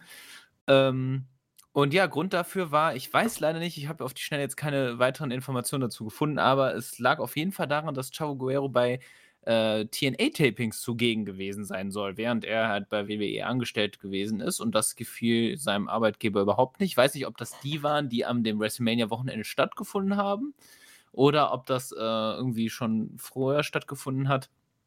Genau, auf jeden Fall, ja, tritt nicht oder äh, besucht nicht den, den Feind und das musste er dann mit einer, einer blamablen Niederlage bei WrestleMania büßen. Ja, mehr, mehr Vince geht nicht, ne? Als solche Geschichten. Ja, ist halt lustig, da merkt man halt schon, wie, wie sehr ja. sich dann doch auch so ein bisschen die Landschaft verändert hat. Ich meine, Ricky Starks war beim Royal Rumble, WWE-Superstars, allein wenn sie schon liiert sind, irgendwie mit äh, je, wem auch immer besuchen AEW-Shows. Von daher äh, glaube ich, da sind wir dann doch ein bisschen raus aus den Zeiten. Eig eigentlich schon, zumindest wenn du Flair mit Nachnamen heißt. Aber nee, da, du hast schon recht, da hat sich was getan. Chris. Ja, gut, ich, für mich interessant hier einfach die, äh, der ECW-Brand, wo man die, wo man den Rebrand probiert hat. Ähm, ich glaube, in den Anfangszeiten in die, hat man ja sogar, glaube ich, probiert, mit, der alten, mit dem alten Setting zu arbeiten, ähm, bis man ja. sich dann entschieden hat, glaube ich, für alle Shows die, die gleiche Rampe und Entrance-Kulisse ähm, ähm, anzubieten. Und äh, ich glaube, nicht viel lange später kam dann das Ende. Ich glaube, Ezekiel Jackson hat dann äh, gegen Christian das letzte Match gewonnen und den Titel ähm, auch eingestampft. Die neue, der neue Titel war auch für mich hässlich, der alte war noch ganz cool. Und äh, ECW, ja, die Geschichte ist, glaube ich, zu lang, um sie in diesem Podcast zu erzählen, aber der Rebrand war eine ziemliche Katastrophe, ein großer Reinfall. Was natürlich in Erinnerung bleibt, ist ja dieses großartige Match zwischen Cena und äh, AVD, wo die Fans ja so unglaublich steil gegangen sind, aber das war ja noch 2006. Ähm, die Zeiten und dieses ECW war irgendwo ein bisschen auch eine Verarsche. Ich kann mich auch erinnern, dass Vince McMahon ja diesen Titel auch getragen hat, als er ähm, die Haare abgeschnitten bekommen hat das Jahr zuvor in, in, gegen Donald Trump. Auch eine Mania, die vielleicht mal ein Flashback verdient hätte. Ähm, aber der, für mich interessant einfach, was aus diesem Brand gemacht wurde und den Titel. Ähm, das Beste, was ihnen passieren konnte, war dann tatsächlich die relativ schnelle, das relativ schnelle Einstampfen. Ich glaube, zwei Jahre später, bin mir nicht ganz sicher. Ja, ging nicht mehr so ewig lang auf jeden Fall, das stimmt. Ja, ich denke, darum, damit können wir es belassen, weil da ist alles drin, was Vince so auszeichnet und ähm, auch ein paar interessante Hintergrundinfos von Marvin und Chris dazu. So, für mich ein absolutes Highlight. Ich bin sehr gespannt, was. Äh, ich halte mich da auch zurück. Ich werde als letzter was zu diesem Match sagen, finde ich. Ähm, Shawn Michaels gegen Ric Flair. Ric Flairs potenziell letztes Match. Es war ein Career-Threatening Match. Das heißt, wenn Ric Flair hier verliert, muss er seine Karriere beenden. Hm, einen Tag vorher wurde Ric Flair in die WWE Hall of Fame eingeführt und er sagte immer so schön zu Shawn Michaels, to be the man, you gotta beat the man. Also ein typischer Ric Flair-Spruch. Und ähm, dieses Match fand dann auch bei WrestleMania eben statt. Bitte schön, Marvin. Ja, was ein Match erstmal, ne? Also ich, äh, auf das habe ich mich persönlich nochmal beim Rewatch am meisten gefreut. Weil natürlich erinnert man sich an die legendäre Schlussszene „I'm sorry, I love you“ und dem, äh der Sweet Chin Music. Ähm, ja, was was soll man dazu sagen? Also, ich glaube, es ist halt super interessant, das Match aus heutiger Perspektive noch mal so zu betrachten, gerade weil Ric Flair vergangenes Jahr 2022 sein letztes sein weiteres letztes Match bestritten hat. Und es war erschreckend zu sehen, was dann doch auch, wie groß die Unterschiede gewesen sind. Weil schon damals war es äh, auch so die, die, die, vorherrschende Meinung, okay, Flair ist einfach nicht mehr auf dem Niveau, logischerweise, aus, wie aus den 80ern, 90ern, 70ern, was auch immer. Ne, er hat, er kann manche Sachen einfach nicht. Ich glaube, zu dem Zeitpunkt war er 59 Jahre alt. Ja, kurz vor 60. Genau, kurz vor 60. Ja, und wenn man das eben vergleicht mit seinem äh, Retirement-Match gegen, ähm, jetzt, gegen wen hat er denn nochmal? Ich weiß gegen schon seinen Schwiegersohn. Ja, Schwieger Andrade, genau, richtig. Ist er angetreten, stimmt. Ähm, und Jay Lethal, äh, das, äh, nee, nicht, nicht äh, mit seinem Schwiegersohn, so, genau, Stimmt. gegen Jeff Jarrett und Jay Lethal, so. Right. Sorry, genau. Ja, auf jeden Fall äh, erschreckender Kontrast. Und ja, ganz ehrlich, es war, fand ich, wunderschön. Also so, ähm, also es wär, wäre ein wunderschönes Ende zu, zu seiner Karriere gewesen. Ich glaube, gerade wenn man das im Hinblick auf seinen, seine Hall of Fame-Einführung betrachtet, ich glaube, ich habe das damals, meine ich, mal gesehen. Ich bin mir nicht mehr ganz sicher, aber es war eine sehr, sehr lange Rede, sehr, sehr emotional. Und ja, dieses Match gegen äh, Shawn Michaels fand ich super erzählt. Es war ein gutes Wrestling-Match. Es war ein echt tolle Spots dabei. Ich hatte das Gefühl, das Publikum war jetzt nicht so drin. Äh, was vielleicht aber auch einfach daran liegt, dass es viele, ja, auch Casual-Fans immer bei WrestleMania sind, die vielleicht die Tragweite auch nicht so recht verstanden haben. Weil Ric Flair ist nun mal, und gerade zu der Zeit ne, war das eben auch nochmal anders vorherrschend, weil er eben noch relativ aktiv gewesen ist. Halt einfach der Wrestler, ne? Und so, das ist so eine Gottheit im Wrestling. Und die beendet nun seine Karriere. Deswegen, also die Tragweite war schon riesig. Und ja, aber man hat halt im Laufe des Matches schon gemerkt, da funktionierten einige Spots nicht mehr. Also ich erinnere mich an so eine Bridge, die äh, Flair zeigen wollte, da kam er einfach nicht mehr hoch. Ähm, und Shawn Michaels hat alles Mögliche versucht, ihn da auch gut aussehen zu lassen. Ähm, ich glaube, also ich, ich hatte, also ich habe mir jetzt nicht mehr von dem Match erhofft, deswegen, äh, ich fand es mega, mega gut, sehr emotional, psychologisch, super erzählt. Ja, die Schlusssequenz gehört zu einer der legendärsten Momente, meiner Meinung nach. Ähm, von Shawn Michaels, der zögert bei seinem ersten äh, Superkick, also bei seiner ersten Switch in Music, was Flair dann nutzt und immer auch mit seinen typischen Taktiken ins äh, Auge stechen, was auch immer. Äh, bis hin zu, dass er halt zusammenbricht und Shawn Michaels fordert, komm, komm, gib's mir quasi und dann halt, ich glaube, dann war es die dritte Sweet Chin Music, dann seine Karriere beendet und er weint da im Ring liegt. Extrem emotional, super schön gemacht und auch am nächsten Tag bei Raw hat er noch eine schöne Verabschiedung bekommen. Ja, es wäre ein schönes Ende seiner Karriere gewesen, wenn er nicht ungefähr ja, knapp ein Jahr später bei TNA aufgetaucht wäre. ähm, genau, aber ja, bleiben wir erstmal beim Match. Ähm, ganz kurz, zwei Sachen. Ich glaube, er durfte sogar aus einer Sweet Chill Music auskicken, oder? Ich, ja, ja, auf jeden Fall. Ja, ja, ja ne? genau. Ja, ja, doch, das, doch. Das, das mhm. fand ich äh, mega, habe ich auch gekauft. Und das zweite, ähm, habe ich tatsächlich ein bisschen anders gesehen als Marvin. Ich fand, die Crowd war richtig gut drin. Also es gab äh, während des Matches häufig Phasen, wo man nicht viel gehört hat. Aber ich fand, das war, also so habe ich es wahrgenommen, ich kann mich auch täuschen, vielleicht eher der Situation geschuldet, weil bei den Big Spots war, war die Crowd sofort immer dabei. Also auch bei dem Low Blow, den Flair da gegen Michaels angesetzt hat und solche Geschichten. Das stimmt, da hast du recht, im Verlauf wurde das auf jeden Fall besser. Ich hatte nur so, vielleicht verflog sich das auch so ein bisschen jetzt einfach generell wegen der, der Übertragung. Halle, ne? Genau, ja, richtig. Ja, ja. Aber grundsätzlich hast du schon recht. Ja, ja Chris. Ähm, ich muss auch sagen, es sind natürlich viele Sachen, die bei meiner nächsten Aussage dazu weg, wegradiert oder wegradiert werden müssen. Ähm, als 13-Jähriger, wenn man sich das anschaut, ähm, inklusive Videopackage und da war ich auch sehr gut drin. Also ich erinnere mich an eine sehr krasse und äh, eine sehr coole Aussage irgendwie auch gleichzeitig von Shawn Michaels, wo er gesagt hat, ja, du Flair, ich habe dich gern und du bist ja so wie ein alter Hund, ja, man liebt ihn und irgendwann ist er dann zu alt und dann muss man, glaube ich, einfach den in den Garten mit hinnehmen und dann direkt die Knarre gegen den Kopf halten. Und da hat er ihn dann auch diese, die, die, quasi mit den Fingern die Knarre nachgemacht und sie an Flairs Kopf gehalten. Also äh, es war schon promotechnisch sehr stark und die Emotionen.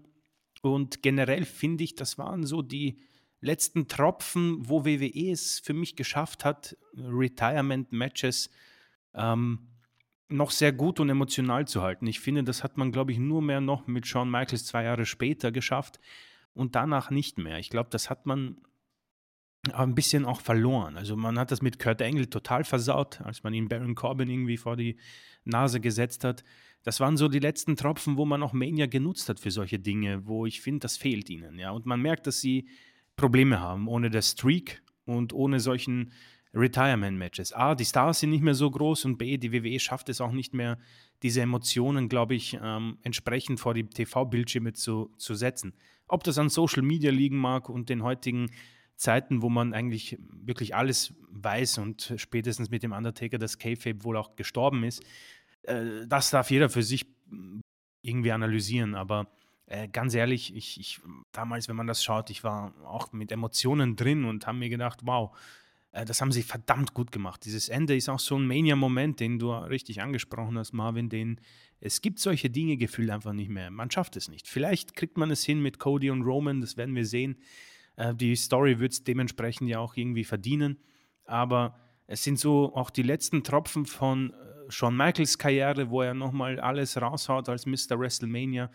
A Match of the Night. Ähm, vielleicht technisch nicht das Beste, aber ich finde, dass man hier das meiste aus einem 59-jährigen Flair rausgeholt hat, der in, in seinen anderen Career-Threatening Matches sehr schlecht ausgeschaut hat. Ich glaube, da gab es eins mit Umaga, mit MVP, mit Mr. Kennedy, das war alles sehr, sehr schlecht.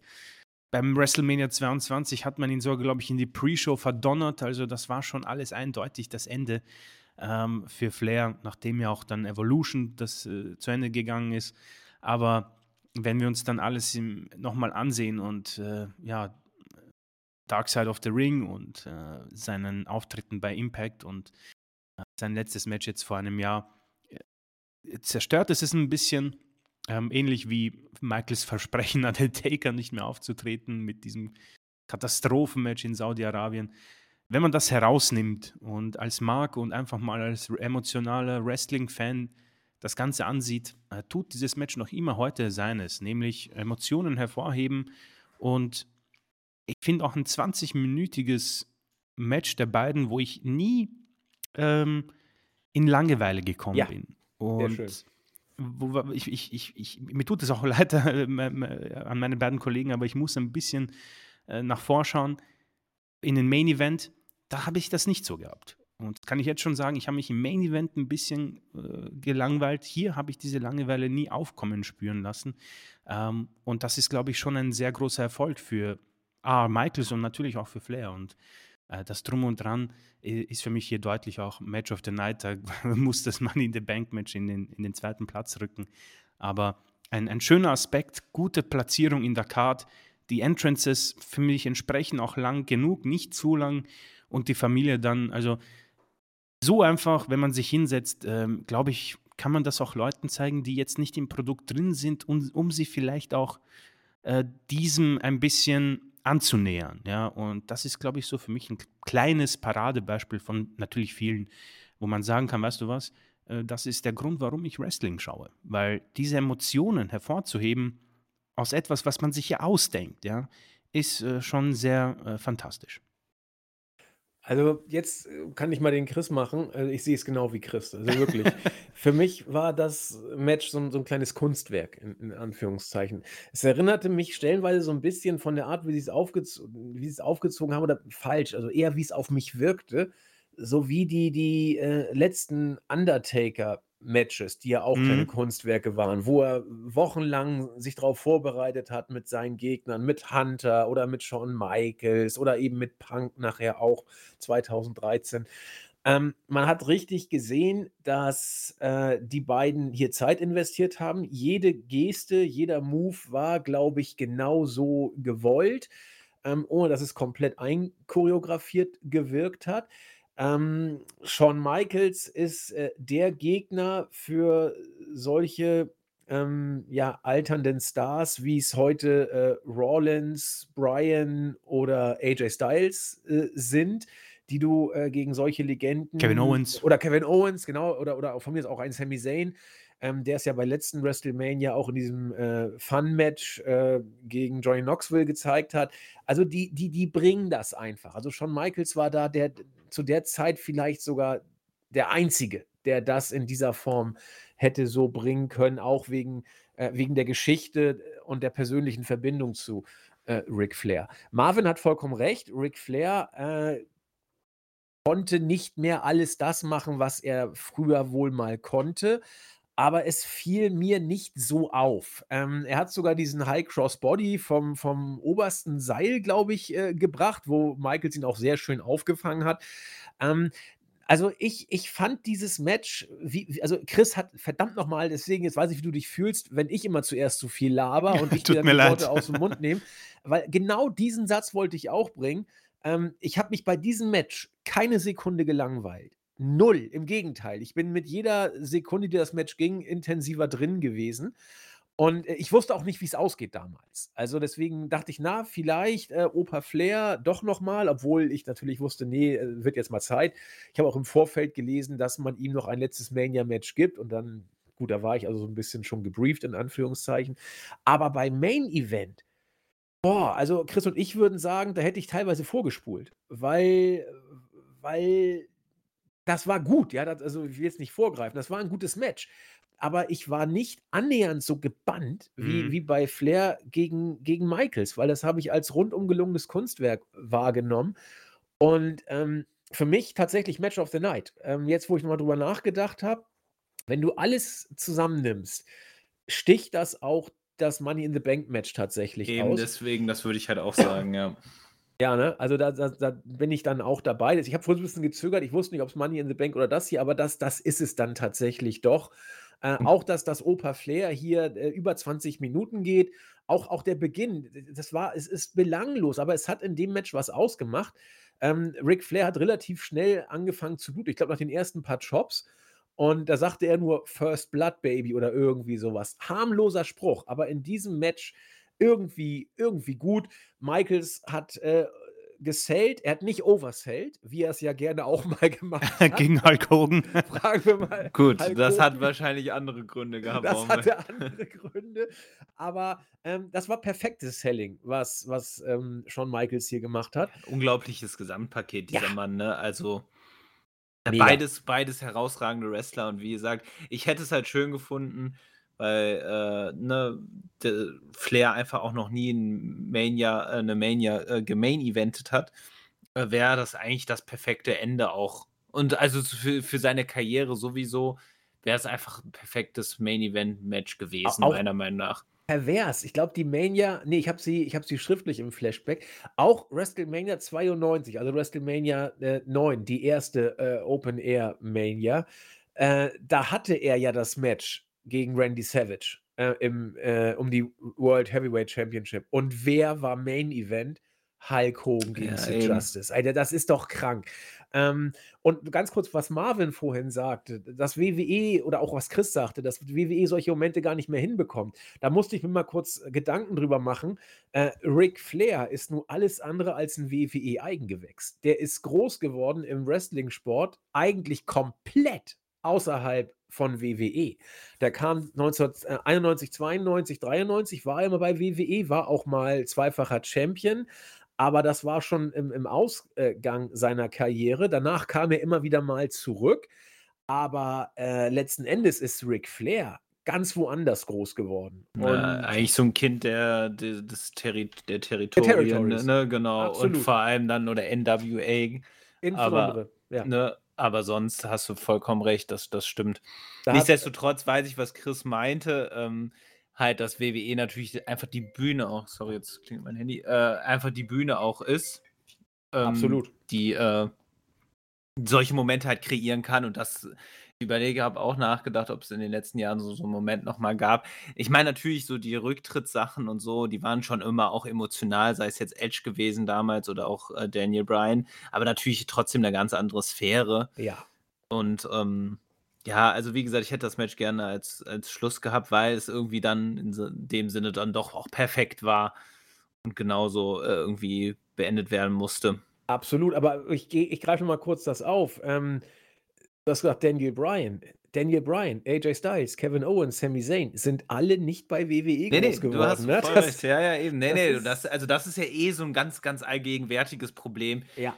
dass WWE keine Stars mehr produziert. Also warum wir auch gerade Ne, und das ist, fällt bei dieser Mania vielleicht noch nicht so auf, aber warum wir so Allstars halt immer noch teilweise sehen. Mhm. Weil, ne, John Cena ist ja jetzt auch, kann man jetzt auch schon fast als Allstar äh, tatsächlich du, bezeichnen. Du, ja, eben. Ne, also, und das ist halt immer wieder die gleichen Fehler. Und wenn man jetzt mal guckt, Roman Reigns ist einfach der einzige, der mir jetzt ja. spontan einfällt, den sie geschafft haben, sinnvoll aufzubauen. Wo man auch am Anfang Angst hatte, dass man so quasi diese John Cena-Tortur, dass man ihn als Face äh, äh, quasi einen den Rachen hinunterdrückt. Ähm, aber sie haben die Reißleine gezogen und damit goldrichtig haben sie ihn zu so einem Star kreiert. Überleg gerade mal. Entschuldigung? Nee, genau, das war eigentlich. Schluss. Ich überlege gerade mal, was hat WWE denn an absoluten Exklusivstars rausgebracht? Roman Reigns, John Cena, Randy ja. Orton von mir aus. Brock Lesnar. Lesnar, Batze. Ja, und dann wird es langsam dunkel. Ja, aber, aber ne? gerade wenn wir jetzt, sage ich mal, äh, weg von den Anfang der 2000er gehen und jetzt ins 2010er, da wird es halt wirklich dünn, ne? Ja, eben. Und, und jetzt, wo Ich meine, man kann über CM Punk diskutieren, weil CM Punk, natürlich ja. ist er groß ja. bei Ring of Honor geworden, aber ein Star wurde er tatsächlich bei der WWE, ne? Da, da, da kann man auf jeden Fall. Ja, das ist richtig. Ne? Das ist richtig. Die Sache ist halt die, bei CM Punk, Daniel Bryan und Becky Lynch hatten sie ja ein bisschen Glück. Also Pipe Bomb war ja nicht geplant, da haben sie gesagt, sag, ja. was du willst. Stimmt. Becky Lynch wurde das Gesicht zertrümmert und Daniel Bryan ist fucking Daniel Bryan. Ja, das hat er tatsächlich selbst geschafft, weil er sehr viele Steine hast in den recht. Weg gelegt. Da hast du recht, das war nie geplant. Und deswegen ja. würde ich die auch alle nicht zählen wollen, auch wenn ich Marvin recht gebe. Die, die, sind alle bei WWE erst overgekommen, aber die waren ja vorher schon Top-Wrestler, alle. Ja, eben ne? sowieso, ja. Und deswegen nehme ich Vince die Credits tatsächlich auch ein bisschen. Ich meine, Charlotte, ne, könnte man drüber diskutieren, weil ja, die hat würde ich den Stimmt, stimmt. Genau, die wäre jetzt noch ein Name, den man nennen, weil ne, die ist nicht den Indie-Weg gegangen, hat bei WWE gelernt. Ja. Ne, und die hat es die hat's ja auch als Star wirklich rausgeschafft, deswegen. Hast du recht. Aber Bianca dann, das, muss man gucken. Rhea ja, Bianca ist auf dem Weg dorthin. Und, und Rhea würde ich auch nicht zählen. Rhea hat sich ihre Sporen ganz woanders verdient. Ja. ja. Ja, das stimmt. Deswegen, aber trotzdem, ich meine, wenn wir jetzt überlegen, zwei Namen in den letzten, sage ich mal, äh, jetzt irgendwie, keine Ahnung, 15 Jahren oder so, das ist halt schon hart, ne? Das ist hart. Ja. Sehe ich genauso. Also, das äh, lässt auch ein bisschen was erkennen. Hui, ja, das ist ganz gut, dass ich jetzt äh, kurz meine Hände waschen muss. Äh, Beth Phoenix und Melina gewannen gegen Maria und Ashley in einem Playboy Bunny Mania Lumberjill Match. Mir wird schlecht. Marvin, bitte, ich komme gleich wieder. ja, also, ist, was soll man dazu sagen? Ne? Also, es ist leider genau das, was man sich von so einem Diven-Match leider erwartet. Ähm, das ist halt auch eingetreten. Es war, ja, es war eine Farce, ne? Es war wirklich eine, äh, obwohl ich den Begriff nie mochte, aber halt die klassische Pinkelpause. Mhm. Und ähm, ja, ich meine, sie haben sie wirklich sich, äh, äh ich würde sogar sagen, paar Spots, wo man sieht, sie haben sich versucht, vielleicht sogar anzustrengen, aber es ging halt komplett unter. Ähm, ja, und hat einfach auch keinen Spaß gemacht. Also deswegen, äh, und ja, auch dieses Playboy-Thema, äh, gut, ich glaube, das lag daran, dass Maria und Ashley ja irgendwie Playboy-Cover mhm. geziert haben, ne? Aber. Ja, das waren so die letzten äh, Jahre der Diven und des. Ähm wo man gesagt hat, ja, okay, Wrestling nein, aber leicht bekleidet ja. Und man hat gemerkt, dass man sich jetzt in einer Transition befindet. Und ich weiß jetzt nicht, wann man ungefähr angefangen hat, aber. Ich glaube, es war tatsächlich noch ein paar Jährchen später. Ja, ne? oder? So vier, fünf Jahre mhm. hat es noch gedauert. Aber ja. das, das war noch dieses.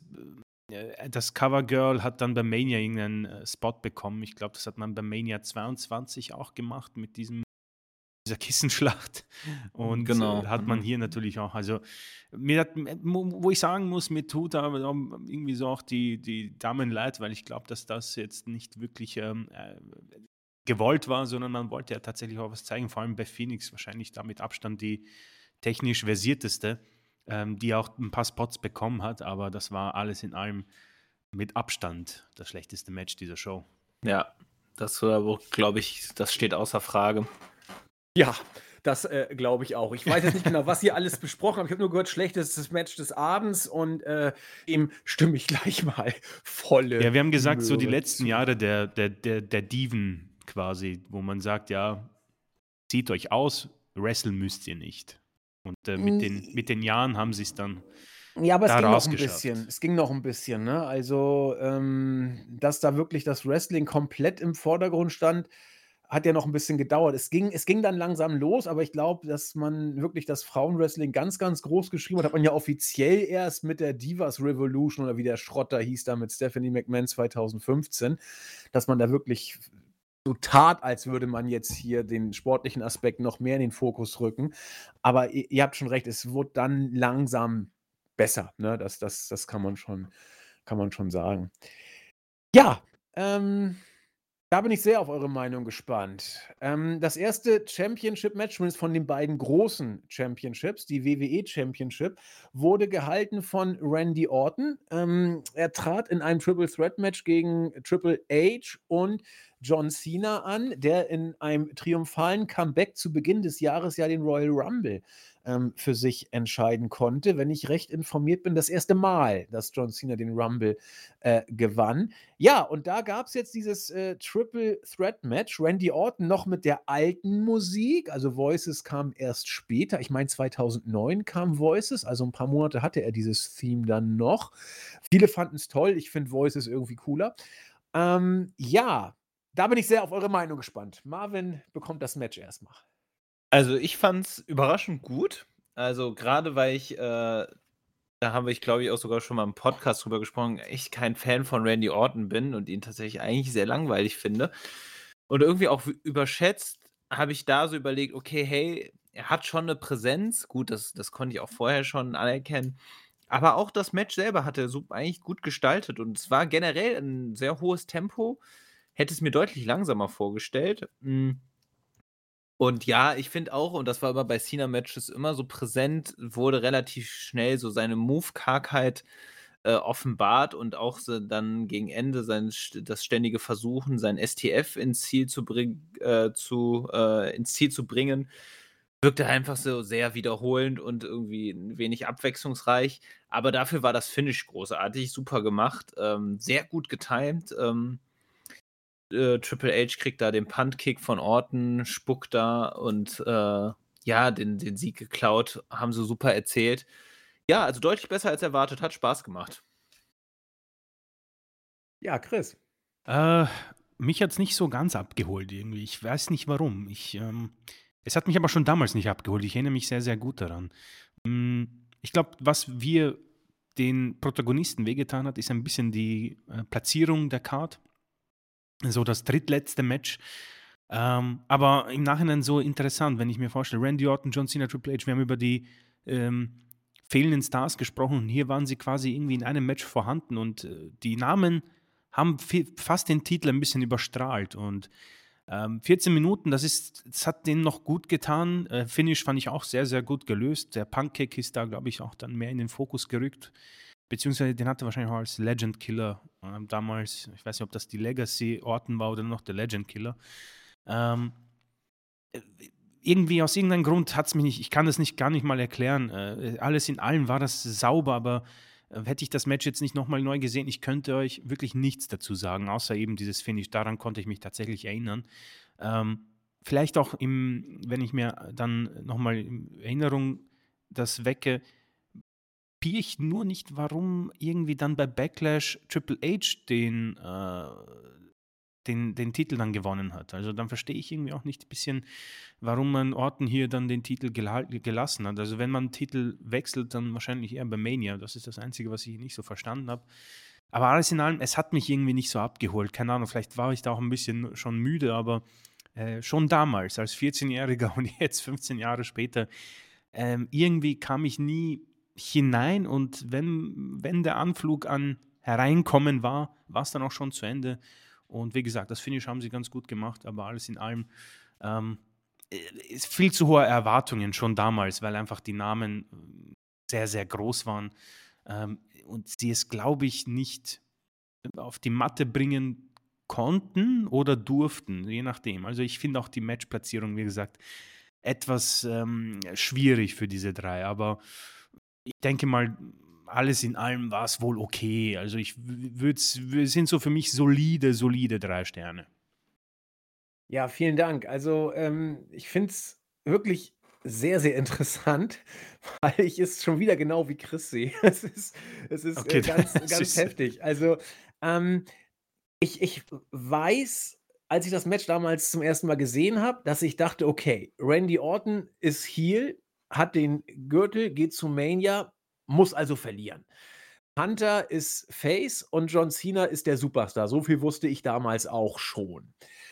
Und bei SmackDown vs. Raw 2011 waren, glaube ich, äh, Cena und ähm, Orton auf dem Cover und beide waren die Topstars äh, in dem Spiel, haben auch die größten, die höchsten Bewertungen gehabt. Deswegen wusste ich, okay, wird jetzt irgendwas Spannendes kommen. Also ich habe das Match tatsächlich gespielt, bevor ich äh, die WrestleMania ähm, damals geschaut hatte. Und ähm, ich weiß, dass das Match losging und ich nach drei, vier Minuten ziemlich gelangweilt war. Also es, es so ernüchtert vielleicht auch, weil die Erwartung vielleicht zu groß war. Ähm, Marvin hat es sehr schön gesagt, das war nicht schlecht. Das war gut geworkt und wie Marvin sagte, überraschend gut, weil Marvin mit einer ganz anderen Erwartung offenbar in das Match gegangen ist, nämlich mit einer deutlich schlechteren. Und ich bin wohl damals mit einer zu hohen Erwartung reingegangen. Und es wirkte für mich so, als ob die ein, ein Match sich auch im Vorfeld überlegt haben, wie sie es machen wollen, und sie es runtergeworkt haben. Ich fand, da war, das hat mich nicht wirklich mitgenommen. Randy Orton stach da noch am meisten heraus, fand ich tatsächlich. Nachher auch als, als Abstauber und, und als der böse Heel. Äh, wie Chris sagte, warum hat Hunter denn später gewonnen? Ich glaube einfach, weil man Randy Orton dieses Spotlight geben wollte, weil man ihn äh, für, für künftige Shows äh, weiter ähm, als Superstar und großen Superstar inszenieren wollte. Also gibst du ihm den Sieg bei Mania und lässt ihn beim B-Pay-Per-View verlieren danach. So habe ich mir das dann überlegt. Aber ich weiß, dass ich das Match äh, solide fand, aber es mir nicht wirklich viel gegeben hat tatsächlich. Und deswegen bin ich irgendwo äh, eher bei Chris als bei Marvin, wenngleich ich Marvins äh, Sichtweise tatsächlich äh, gut verstehen kann. Ähm, aber wir müssen die, die, die, die Sterne überhaupt noch nachholen, fällt mir ein. Stimmt, genau. Ähm, Batze gegen Umaga haben wir noch gar nicht gehabt. Was würdet ihr glauben? Hat... Bitte? Äh, zwei. Zwei. Ich sag ähm, zwei. 1,25. Melzer hat Boah. es also schwächer gesehen. äh, als. Also Melzer war hier wirklich äh, ziemlich äh, tief dran mit der, mit der Latte, aber ich fand es auch nicht wirklich gut. Äh, Shawn Michaels gegen Ric Flair. Hui. Äh, puh, also viereinhalb. Vier, vier Sterne? Vier? Vier und Marvin viereinhalb. Auch hier gehe ich absolut nicht mit. Dreieinhalb Sterne. Das, das Irre teile ich einfach nicht, was Melzer da äh, gegeizt hat mit den Sternen. Wahnsinn. Dann darf man sich gar nicht fragen, was wohl Ashley und Maria gegen Beth Phoenix und Marlina bekommen haben. Null. Null sagt äh, Chris. Kei, äh, keine Bewertung, keine okay, Ahnung. es gab eine. Ja, scheiße, okay. 0,25. Treffer, 0,2. das war äh, Melzer das Ganze wert. Und jetzt äh, Randy Orton gegen John Cena gegen Triple H um die WWE Championship. Dann sage ich drei, also Bin ich auch. nee, drei. Ja, ich, doch. ich, ich sag drei, ja. Dreieinhalb. Oh, also, echt? und- Das ja, gibt's ja nicht. Ja, und da finde ich, stimmt die Relation dann nicht so richtig. Ne? Das- Also besser als das Money in the Bank Match und genauso wie Michaels gegen Flair. Das Nee. ist. Also äh, ganz ehrlich, ich glaube, wenn er sich das nochmal ansieht, dann wird er sich selbst das auch fragen, dass da manches nicht ganz stimmen kann. Vielleicht schreibe ich ihm mal eine Mail. Ach nee, kann man ihm schreiben? Ja, Ich ja, schreibe- kannst du. Das ist sicher, ja. Hau ich ihn mal an. Vielleicht antwortet er sogar. Ja, aber ich meine, er wird eh, ist ja auch so, es ist halt subjektiv. Ne? Natürlich. Ja, das ja, sagt, ja. sagt er ja auch immer. Ne? Also, Und, ja, ja, aber es macht halt. Spaß, darüber zu diskutieren. Eben. Das ist ja der Sinn der Sache. So, jetzt bin ich auch, ach, ich bin bei jedem Match irgendwie so auf euch gespannt. Ähm, Floyd Money Mayweather gegen The Big Show. Äh, zierte auch das Cover der DVD, das fand ich auch eigentlich bezeichnend. Und zitierte, glaube ich, auch, wenn ich das richtig sehe, äh, das Franchise-Poster, zumindest ähm, wohnte es über den beiden WWE Championship Events und äh, Big Show gegen Floyd Mayweather. Floyd damals schon eine ganz große Nummer, hat ja damals auch noch äh, richtig abgeräumt gegen ähm, äh, Conor McGregor, damals dieses berühmte Boxer gegen ähm, MMA-Kämpfer-Ding. Hier hatten sie ein No-DQ-Match. Marvin, bitteschön. Ja, also, ähm, ja, an das Match konnte ich mich tatsächlich auch noch ganz gut erinnern, irgendwie an von früher. Äh, Glaube ich wahrscheinlich einfach wegen der, den Größenunterschiede und irgendwie da, da doch recht groß aufgezogen. Und ganz ehrlich, das war einer der besseren Big Show Matches. Also ich habe Big Show Matches immer ganz grausam in Erinnerung. Und ähm, ich fand, sie haben, also es ist jetzt, ne, äh, man muss sowas mögen, diese Star-Matches sage ich mal, waren ja gerade in den früheren Jahren doch sehr in Verruf. Das ist jetzt durch äh, Bad Bunny und Logan Paul halt ein bisschen besser geworden, aber doch immer halt, wie gesagt, sehr in Verruf gewesen. Ähm, dafür aber ganz gut gelöst. Ähm, ich habe das auch da das Gefühl gehabt, so das Publikum wusste nicht so recht, weil ich weiß jetzt auch nicht, wie das so aufgezogen war, wie die Fehde davor erzählt worden ist. Ähm, weil ich hatte so Big Show war irgendwie erst Heel, aber dann im Match selber war er dann eher das Face, weil Floyd auch heelig agiert hat. Ja, und ich hatte das Gefühl, das Finish mit dem, mit dem ähm, Schlagring, das war, den, den Schlag hat er schon durchgezogen, oder? Also man will jetzt einfach mal hoffen, Sah dass so das, aus, so ein war, man will jetzt hoffen, dass das so ein Plastik-Schlagring war. Ähm, ich gehe jetzt mal davon aus. Äh, ja, war, war in Ordnung. Ich fand jetzt als Co-Main-Event, äh, fand ich es dann doch ein bisschen heftig. Ähm, hätte ich doch vielleicht ein bisschen früher gebracht, allerdings vielleicht um ein bisschen Luft zu holen. Äh, doch eine schlauere Lösung. Ja, war den Erwartungen entsprechend gut. Okay, ein interessanter Satz. Den Erwartungen entsprechend gut. Also du meinst, äh, gemessen an den niedrigen Erwartungen war es besser, als man Genau, richtig, dachte. ja, Okay. Genau, Ich ja. dachte, es war so wie die nein, Erwartungen nein, äh, nein, nein, nein. Alles klar. Ähm, ja, ähm, Chris, auf dass du mich wieder weg äh. Was hast du zu dem Match zu sagen? Klau mir meine Worte. Ähm, also, ich, ich finde es sehr spannend, wenn man sich ansieht, welche Stars, also Promis wir quasi hatten, äh, die sich in den WWE-Ring quasi gesellt haben und äh, Bad Bunny und Logan Paul, vor allem letzterer, die haben ja eine Wahnsinnslatte jetzt äh, gestellt für die zukünftigen Promis. Äh, ich erinnere mich damals, aus irgendeinem Grund war ich schon interessiert. Ich war, habe mir gedacht, wow, okay, das ist äh, ein großer Name, haben das auch entsprechend mit Videos und ähm, äh, auch Big Shows, ja, Größe und seinen, seine Showgröße und seinen ähm, Händen äh, inszeniert, ja, und äh, Mayweather muss ehrlich zugeben, ich war im Boxen nie wirklich drinnen. Äh, die oberflächlichen äh, Klitschkos und äh, Tyson und alles drüber hinaus ging es bei mir nie. Deswegen war ich auch damals erstmal ein bisschen, oh, okay, wer ist das? Und dann wurde mir suggeriert, das ist ein großer da, Star, also ein Big Deal. Und dann kam eben dieser Co-Main-Event und bei den Entrances habe ich ge- irgendwie so schon gespürt, dass da Big Fight viel herrscht. Ähm, das Match an sich, pff, also ich, das Problem, was WWE hier hatte, ist natürlich äh, ein Verbot Mayweather irgendwie zu verletzen, nehme ich mal an. Ja, also äh, das hat man ja auch mit äh, anderen Topstars, aber bei ihm war es wahrscheinlich noch mal größer. Vor allem der Unterschied, der größte Unterschied war ein bisschen auch, was für mich dem Match ein bisschen zum Verhängnis wurde. Man, man konnte nicht viel machen, ja. Äh, ihm, ich erinnere mich, als Big Show ihn mal hochgenommen hat, ist gefühlt irgendwie jeder so, oh, nein, das war nicht geplant. Ähm, also hat man da, glaube ich, große Schwierigkeiten gehabt, dass uns auch irgendwie, dass man sein eigenes Produkt nicht äh, zerstört, ja. Und dann gab es halt den, den, den, Schlagring und äh, man hat den Big Show damit ausgenockt. Sah gut aus, um ehrlich zu sein. Dann bin ich echt überrascht. Also das sah echt legit aus. Und ähm, Mayweather ging als, als Sieger vom Platz. Ähm, diese Sache zu erklären, jemanden ist sehr, sehr schwierig. Das war einfach auch eine Ansetzung im Nachhinein, die äh, sehr skurril ist. Big Show gegen Floyd Money Mayweather. Ähm, für mich auch schwer zu beurteilen. Es hat irgendwo auch Laune gemacht, einfach um zu sehen, was passiert. Ja. Von daher hatte ich diesen Langeweile-Aspekt hier auch nicht aber es war dann auch schon ein bisschen, pff, ja, ich verstehe schon, was hier die Probleme sind. WWE darf sich nicht selbst irgendwie ins Knie schießen und Mayweather muss man mit äh, Samthandschuhen anfassen und irgendwie ihn overbringen. Wie machen wir es? Und das war dann die Lösung. Am Ende wohl auch die beste. Ähm, wie gesagt, sowas brauche ich in dieser Art und Weise wirklich nie wieder.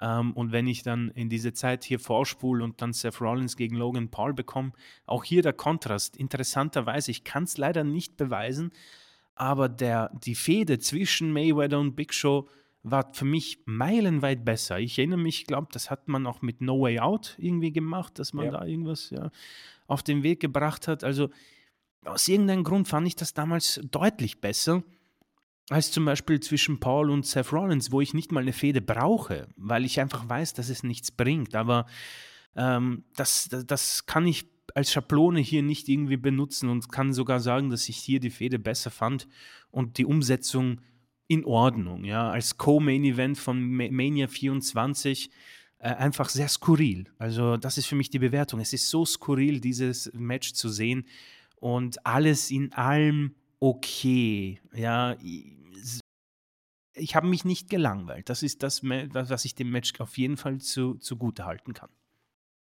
Perfekt. Dann bin ich von uns dreien, der das am schlechtesten gesehen hat. Ich konnte damit überhaupt nichts anfangen. Also ich, ich wusste gar nicht, was das soll.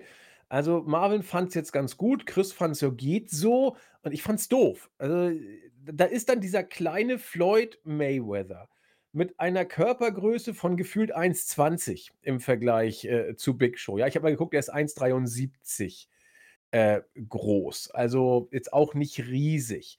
Äh, Big Show dagegen äh, ist ja gebildet, äh, glaube ich, 2,80 Meter groß. Und in Wirklichkeit, wie groß ist er? 2,18 Meter sehe ich gerade. Also da liegt ja schon richtig was zwischen. Ähm, ich verstehe, dass man das hier, ähm, gemacht hat, um ein bisschen Mainstream-Interesse zu, äh, generieren. Ich verstehe, dass WWE, äh, Big Show hier aus zwei Gründen eingesetzt hat. Erstmal Grund eins, weil er riesig ist und man den Kontrast entsprechend als David gegen Goliath noch ein bisschen besser darstellen konnte. Dann verstehe ich, warum Mayweather als Heel, äh, antritt, aber egal, wie auch immer. und ich verstehe auch, dass du irgendwen verlieren lassen musst. Und da kannst du keinen John Cena nehmen, keinen Randy Orton, keinen Triple H. Ähm, da kannst du auch keinen Batze nehmen. Ähm, Umaga äh, passt irgendwie auch nicht. Also Big Show ist gemalt für solche Sachen eigentlich. Aber da musst du eben auch ein bisschen, sag ich mal, im, im Geschäft drinstehen, um das nachvollziehen zu können. Wenn du wie ich damals das Match guckst, weil du ähm, äh, interessantes Wrestling, gute Kämpfe und Spektakel sehen willst, dann kriegst du hier vielleicht ein bisschen Spektakel aber sonst nichts. Und das kann man mögen und sagen, okay, das hat mich unterhalten und war gut. Oder man sagt, was soll der Scheiß? Und ich äh, bin da leider in der Kategorie der zweiten äh, Sorte zuzuordnen, wenngleich ich aber euch beide natürlich auch verstehen kann. Und vor allen Dingen bei Marvin bin, für das, was es war, hat man es ja auch gar nicht schlecht umgesetzt, wenn man weiß, was Big Show teilweise schon äh, vorher so abgeliefert hat. Aber äh, für mich also ich fand das von vorne bis hinten blöd, weil es eben dieses typische WWE Vince McMahon Anbiedern an Mainstream-Sportarten ist, um Mainstream-Interesse zu generieren. Äh, dann holt man sich einen Superstar, ballert den mit Geld zu, weil man sich dafür ein paar Klicks und ein paar Schlagzeilen erhofft. Und das ist einfach nicht mein Ding irgendwie. Das, äh, deswegen war ich hier von uns dreien, der das Match am schlechtesten äh, tatsächlich wahrgenommen hat, wenngleich ich eure Meinung natürlich äh, nachvollziehen kann. Tippen wir die Sterne. Was tippen wir denn so? Also ihr. Wow, das ist spannend. Ähm, also ich gehe jetzt ein bisschen auch nach dem, nach dem äh, Gefühlstag von Melzer und ähm, sage irgendwie äh, zweieinhalb. Zweieinhalb, sagt Ich hätte zwei gesagt, ja. Ja, Melzer gibt drei. das gibt's nicht. Melzer das hat das also für ein gutes Match befunden. Wir wissen ja, ab drei Sterne geht gut los. Und, ja, es äh, war ja. halt, also so für das, was, also, ne, das ist halt das Schwierige, weil, ne, wie schon gesagt, den, äh, die Erwartungen sind halt immer sehr niedrig für solche Matches und dafür wurde es eigentlich gut gelöst, aber es ist halt trotzdem kein gutes Match gewesen. Aber da Ja, ist und- Melzer eher bei dir, das stimmt. Ja, also so ich kann es fast schon irgendwie auf eine Art nachvollziehen. Es ist halt das, ja, ich finde, man tut sich damit einfach keinen Gefallen, abgesehen von der Aufmerksamkeit, die man in der Mainstream-Presse äh, Ja. Presse dann eben generiert. Ich finde, da gibt es dann nie so eine richtig gute Lösung, weil das Floyd dann nicht verliert als äh, einer der berühmtesten und größten Boxer, äh, ist wohl selbstredend und dann, ja, wie macht man es und dann, ja, keine Ahnung. Also kann man sich sparen, aber ich verstehe verstehe auch, wie man, dass man es macht, aber ich finde es immer schwierig, da rauszukommen. Da sind wir drei uns, glaube ich, alle einig. Es ist schwierig, da äh, rauszukommen aus so einer Situation. Und damit sind wir auch schon beim Main Event der heutigen Show. Es war das Match, das am Ende der Card stand und es war das Match, das die meiste Zeit bekommen hat. Noch ein bisschen mehr als Michaels gegen Flair. Äh, der Undertaker gegen Edge. Es ging hier um die World Heavyweight Championship. Edge als Titelträger gegen den Undertaker. So ein bisschen was zur Story und zum Match äh, kriegen wir wieder von Marvin. Zum letzten Mal heute leider. Genau, zum letzten Mal für heute, aber wer weiß, äh, in Zukunft. Nein. Nächstes Jahr Genau. ist ja wieder Mania. Ja, genau. Nein, wir peilen jetzt mal SummerSlam an. Ich meine, so zu diesen Big Four Pay-Per-Views könnten wir das eigentlich mal echt machen. Aber Zumindest zur Hälfte davon sollten wir. Genau, wir, wir peilen mal die Hälfte an. Ich meine, wie oft wir das. Egal, lassen wir das Thema. Ähm, genau, das der Main Event. Ja, ich habe ja schon so ein bisschen von euch durch, äh, äh, durchscheinen lassen bekommen, äh, dass ihr da jetzt nicht so hinterher wart bei dem Match. Ich habe tatsächlich auch ein anderes Match im Kopf gehabt. Ich, die sind nochmal bei WrestleMania gegeneinander angetreten. Habe ich das richtig im Kopf? Könnt ihr mir das beantworten? Ich Edge meine und nicht. Taker? Ich glaube meine nicht. Das war das Nee? Einzige, ja. Aber gab es da nicht diesen, oder habe ich den dann verpasst, als ich nochmal geguckt habe, diesen Spot, wo ein Kameramann dann ausgeschaltet Das wird? war Hunter. Nee, das war, war das nicht Ah. Michaels? Nee, ja, hat er- Michaels, Michaels war das, meine ich. Ja. Weil da hat ihn dieser Kameramann aufgefangen und da Genau. hat man dieses, diesen Knack, dieses Knacksen gehört, wo jeder geglaubt hat, okay, Undertaker hat sich den Nacken gebrochen. Nee, das Ja. war, das war Hunter. Das Echt? war Hunter, weil das war doch das Match, das er eigentlich gar nicht hätte zu Ende worken können. Und er hat es dann doch zu Ende geworkt und hat dann nachher ähm, ja auch durch diesen äh, Aufgabegriff äh, gewonnen letzten Endes. Also ich, ich meine, die, die beiden Michaels-Matches. Regie sagt auch Hunter, ja. Hunter, Ja, okay. ja, die, okay. die beiden Michaels-Matches, die gingen ohne Probleme. Und ich, fand das, das war das erste Match übrigens von, von Hunter und äh, Undertaker. Und ich fand das Match total geil, obwohl es nach diesem Spot äh, haben sie nur noch improvisiert. Ja, nee, ich hatte irgendwie ganz Zeit im Kopf, dass das in diesem äh, Match gegen Edge war. Und Nee. ich war, gerade weil, vielleicht habe ich das auch so ein bisschen verwechselt, weil ja so, äh, so eine Kamera, also Edge ja auch eine Kamera als Waffe gegen Undertaker eingesetzt hatte und auch in der Story sich auch, glaube ich, als Kameramann verkleidet hatte. Stimmt, stimmt. Und ich glaube, deswegen habe ich das so ein bisschen verwechselt. Auf jeden Fall habe ich ganz Zeit auf diesen Spot gewartet, weil ich den damals so cool fand, aber äh, ja, er kam nicht. Naja, aber ich fand ähm, grundsätzlich das Match eigentlich nicht schlecht. Also ich muss auch sagen, Es war gut, klar. es war, es war, ähm, ich bin auch nicht ganz Zeit dabei geblieben. Es hat mich auch nicht dauerhaft gepackt. Ich fand, man konnte so die Entwicklung eigentlich relativ schön am Publikum sehen. Mal am Anfang habe ich so gedacht, okay, die Fans waren noch so bei den Entrances drin, aber dann waren alle halt platt. Ich meine, die Show Ja. ging auch, ne, mit Pre-Show über vier Stunden, ne, oder an die vier Stunden auf jeden Fall. Ähm, und die Fans waren durch. Und dann so mit der Zeit, ähm, kam es dann, kam, umso länger das Match, umso mehr waren die Fans drin. Und das ist halt schon mal auf jeden Fall ein Zeugnis, dass sie sich wirklich Mühe gegeben haben und es geschafft haben. Und gerade Edge hat sich halt den Arsch abgeworkt ähm, und ist halt wirklich auch ein phänomenaler Wrestler. Ähm, und Undertaker, muss ich halt auch dazu sagen, war ich auch nie der größte Fan. Also, äh, das ist halt zum Beispiel einer, wo ich mir gewünscht hätte, der hätte, wenn es jetzt wirklich ganz mal ganz platt äh, formuliere, wirklich gewünscht hätte, dass er auch die Fresse hält. Äh, weil er lebt halt, ähm, ja, der lebt halt wirklich vom Gimmick und er war ja eigentlich auch immer derjenige, der immer K-Fape immer ganz hoch gehalten hat. Und der selbst bei der Verabschiedung am Folgetag von Ric Flair hat man ja quasi das ja ähm, nicht mehr in, bei Raw gezeigt, sondern war quasi nur noch ein Dark-Segment, äh, wo er dann quasi äh, out of character dann quasi zum Ring gekommen ist und ihn ähm, verabschiedet hat. Und dafür labert er halt jetzt schon sehr, sehr viel und hat eine eigene Bühnenshow. Ähm, naja, auf jeden Fall finde ich die Atmosphäre und die Mystik um Undertaker hat immer nur dann funktioniert, wenn äh, wenn er halt wirklich, also so, mehr war das halt nicht. Und im Match selber, er hat von seiner Gimmick gelebt, das ist hinlänglich bekannt und in den Matches selber war immer irgendwie klar, er hat gute Matches bestritten, aber das lag dann meist an den anderen. Ähm, und auch hier war das halt offensichtlich. Deswegen muss ich halt sagen, äh, ich fand ihn immer cool, früher als Kind natürlich und seine WrestleMania-Streak legendär.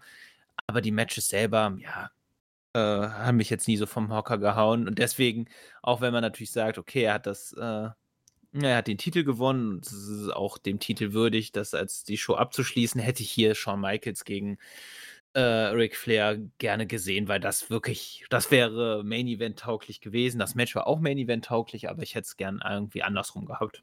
Und ich glaube, aber, es hätte auch besser funktioniert tatsächlich. Ja, äh voll, weil ich meine, weil da bei äh, Shawn Michaels gegen Flair geht es auch nicht mehr um Heel oder Face oder dass man sagt, man will die Show mit einem mit Face-Ende, äh, also mit einem Face-Sieg beenden äh, weil da wäre der Moment einfach so, diese Emotionalität so tragend gewesen.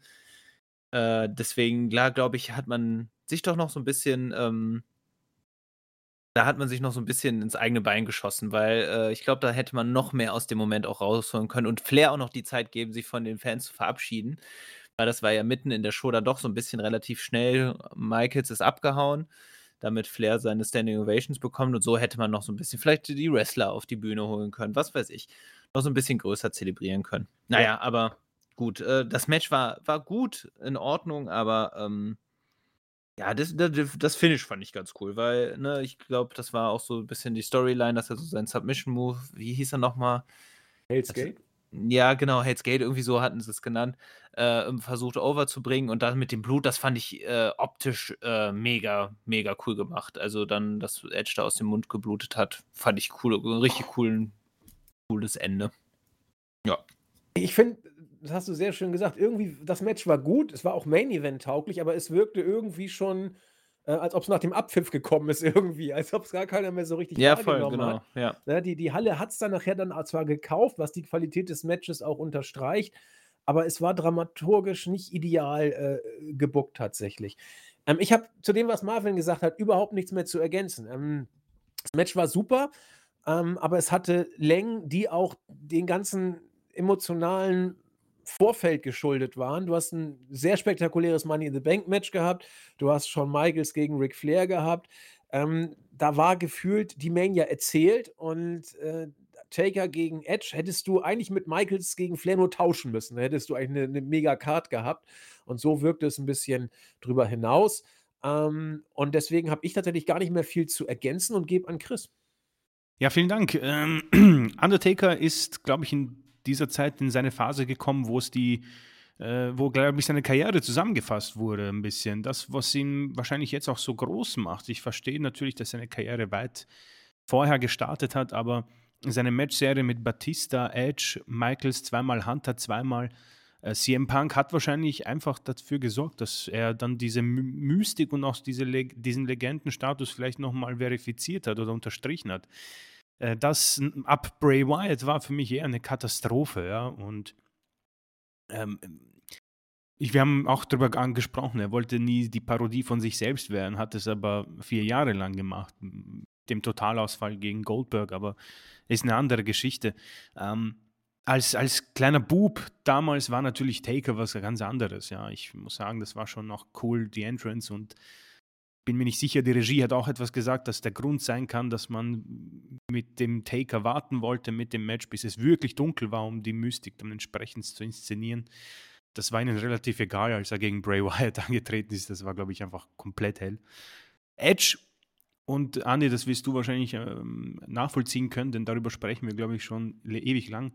Das war Edge, wie er heute ist, gegen den Undertaker. Es ist einfach aus irgendeinem Grund damals bei mir auch wie heute nicht angekommen. Er kommt bei mir nicht an mehr heute und damals war es irgendwie ähnlich wie heute. Es sind lange Matches, die äh, auch für lange Pausen haben und äh, aus irgendeinem Grund war es damals aber für ihn unüblich, weil er unfassbar ja. war. Er war unglaublich gut. Ich war kein Scheiß, Leute, ich war am Boden zerstört, als der seine Karriere beenden musste. Aber ja. wenn du, ja, äh, ich weiß nicht, ich habe diese Nachricht irgendwo, ich bin im Bus gefahren und es war kurz vor Raw und dann irgendwie stand, dass Edge irgendwie ähm, irgendwas, eine Announcement macht und da wurden die Gerüchte schon äh, ziemlich eindeutig und da war ich wirklich am Boden zerstört. Ähm, aber dieses Match kann ich echt in diese Matchreihe mit Seth Rollins und, und Finn Balor und alles einreihen. Einfach es holt mich, hat mich damals nicht abgeholt, würde mich heute ähnlich nicht abholen. Obwohl es gute Matches sind. Ne? Ja, oder? Äh, ganz ehrlich, mein Edge gegen Finn Balor, Hell in a Cell, ich habe das in der, äh, im Weekly-Podcast schon gesagt, das ist eigentlich etwas, was Wrestling-Herzen höher schlagen lässt, beziehungsweise Edge gegen AJ Styles oder Edge gegen äh, Seth Rollins, aber es hat mich nie wirklich abgeholt und die Gründe haben, mich, haben wir schon, glaube ich, oft genug besprochen und genau diese Gründe reihe ich hier ein bei diesem Main Event. Ähm, Marvin hat es vollkommen richtig gesagt, mit der Zeit bin ich dann auch drin gewesen und ähm, schätze es deswegen auch deutlich besser ein als das WWE Championship Match. Äh, Taker gewinnt, ähm, der vorletzte, glaube ich, Titel seiner, seiner Karriere oder war es der letzte? Ich weiß nicht. 2010 war er Weltschwergewichts-Champion noch. Ja, dann war es der vorletzte, ja. Dann war es der vorletzte, ja. Ähm, und genau, das war halt dann dieser Abschied, Abschiedstour vom Taker mit äh, dem Höhepunkt seiner Karriere, wohl bei der nachfolgenden Mania mit für, für mich noch immer eines der großartigsten Matches aller Zeiten. Aber das ist eine andere Sache. Deswegen, ähm, zusammengefasst bin ich ja wirklich bei euch und Marvin hat das super zusammengefasst. Ähm, die, die, die Sachen mit Ric Flair, dass man hier, glaube ich, den falschen Main Event gewählt hat. Ähm, aus welchem Grund auch immer man das gemacht hat. Aber äh, ich fand es ziemlich spannend, dass Edge 2008 mit, gegen den Taker mit diesem Edge heute sehr viel gemein hat, nämlich zu lange Matches mit zu langen Pausen, mit großartigen Gegnern und eigentlich einer guten Matchqualität, die bei mir einfach nicht ankommen will. Marvin wollte noch was sagen, glaube ich. Nee, aber ich kann da auf jeden Fall nochmal zustimmen. Und ich sehe auch das Problem, gerade was der äh, gegenwärtige Edge halt hat, auch absolut genauso. Deswegen bin ich auch echt mal gespannt auf die Ansetzung, weil ich, ich erwische mich halt damals, ich war so froh, dass er halt zurückgekehrt ist. Äh, aber seine Matches selbst ähm, packen mich halt irgendwie nicht mehr. Das, das ist irgendwie halt traurig und nicht zu ändern zugleich, ne? Ja. Ja, und interessant, wie, wie Chris sagte, man hat es hier, also ich habe mich ähnlich gefühlt wie, wie heute. Also da, auch da bin ich wieder bei Chris tatsächlich.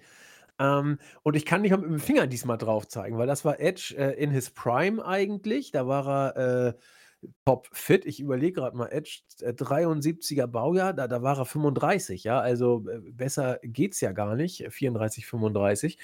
Ähm, und da sieht man eben auch, das geht so ein bisschen in die Sache mit, mit Marvin, dass der Taker seine starken Matches dann mit Leuten hatte, die richtig gut waren und auch zu ihm passten. Denn dass Edge ein richtig guter Worker ist, da müssen wir nicht drüber reden. Aber irgendwie zumindest bei uns dreien, klickte es nicht so richtig bei diesem Match, wenngleich wir alle es als gutes Match anerkennen. Das muss man dazu ja auch sagen. Und auch äh, gut äh, aufgebaut worden ist. Ja, ne? also stimmt, das war stimmt, auch, stimmt, stimmt. Ne, das muss man echt auch den beiden wieder lassen. Es war eine tolle Fehde. Aber vielleicht war es auch dann wirklich, da war man dann durch so ein bisschen. Ne? Das kann ja. halt natürlich auch sein. Kommen wir zu den äh, Sterne-Bewertungen. Was glaubt ihr, hat Melzer für den Main Event gegeben? Ich sag ja, bitte.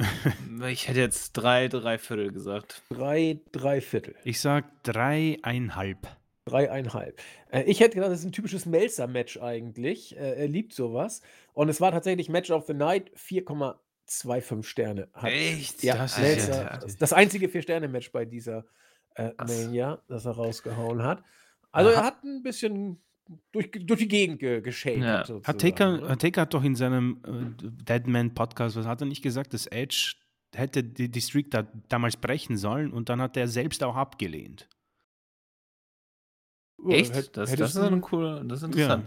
Edge hat abgelehnt oder der Taker Edge hat abgelehnt. Ja, ist zum Taker gegangen, hat gesagt, nee, die Streak kann noch viel größer werden und ähm, ja, er sollte ja eigentlich recht behalten, denn die Streak war damals Ist ein Thema, Ja. aber ich glaube, so richtig Thema wurde sie ab Michaels, finde ich, ab 25. Gut, Ja. beziehungsweise ab dem Zeitpunkt, wo halt auch seine Matches an sich halt, äh, wo er halt nicht mehr großartig aufgetreten ist, sondern so dieses Ja, jährliche, genau. dieser jährliche Genau. Rhythmus halt dann so eingetreten Da war er noch. Regular eigentlich Genau, ja. Zeit. Stimmt, stimmt, stimmt. Als der Taker nur noch wegen der Streaks. Da hat er eben auch die Zeit dann gehabt. Ne? Er war nicht auf Tour, konnte da die Matches vorbereiten und so. Das war, Klar, das war ja. dann die Zeit.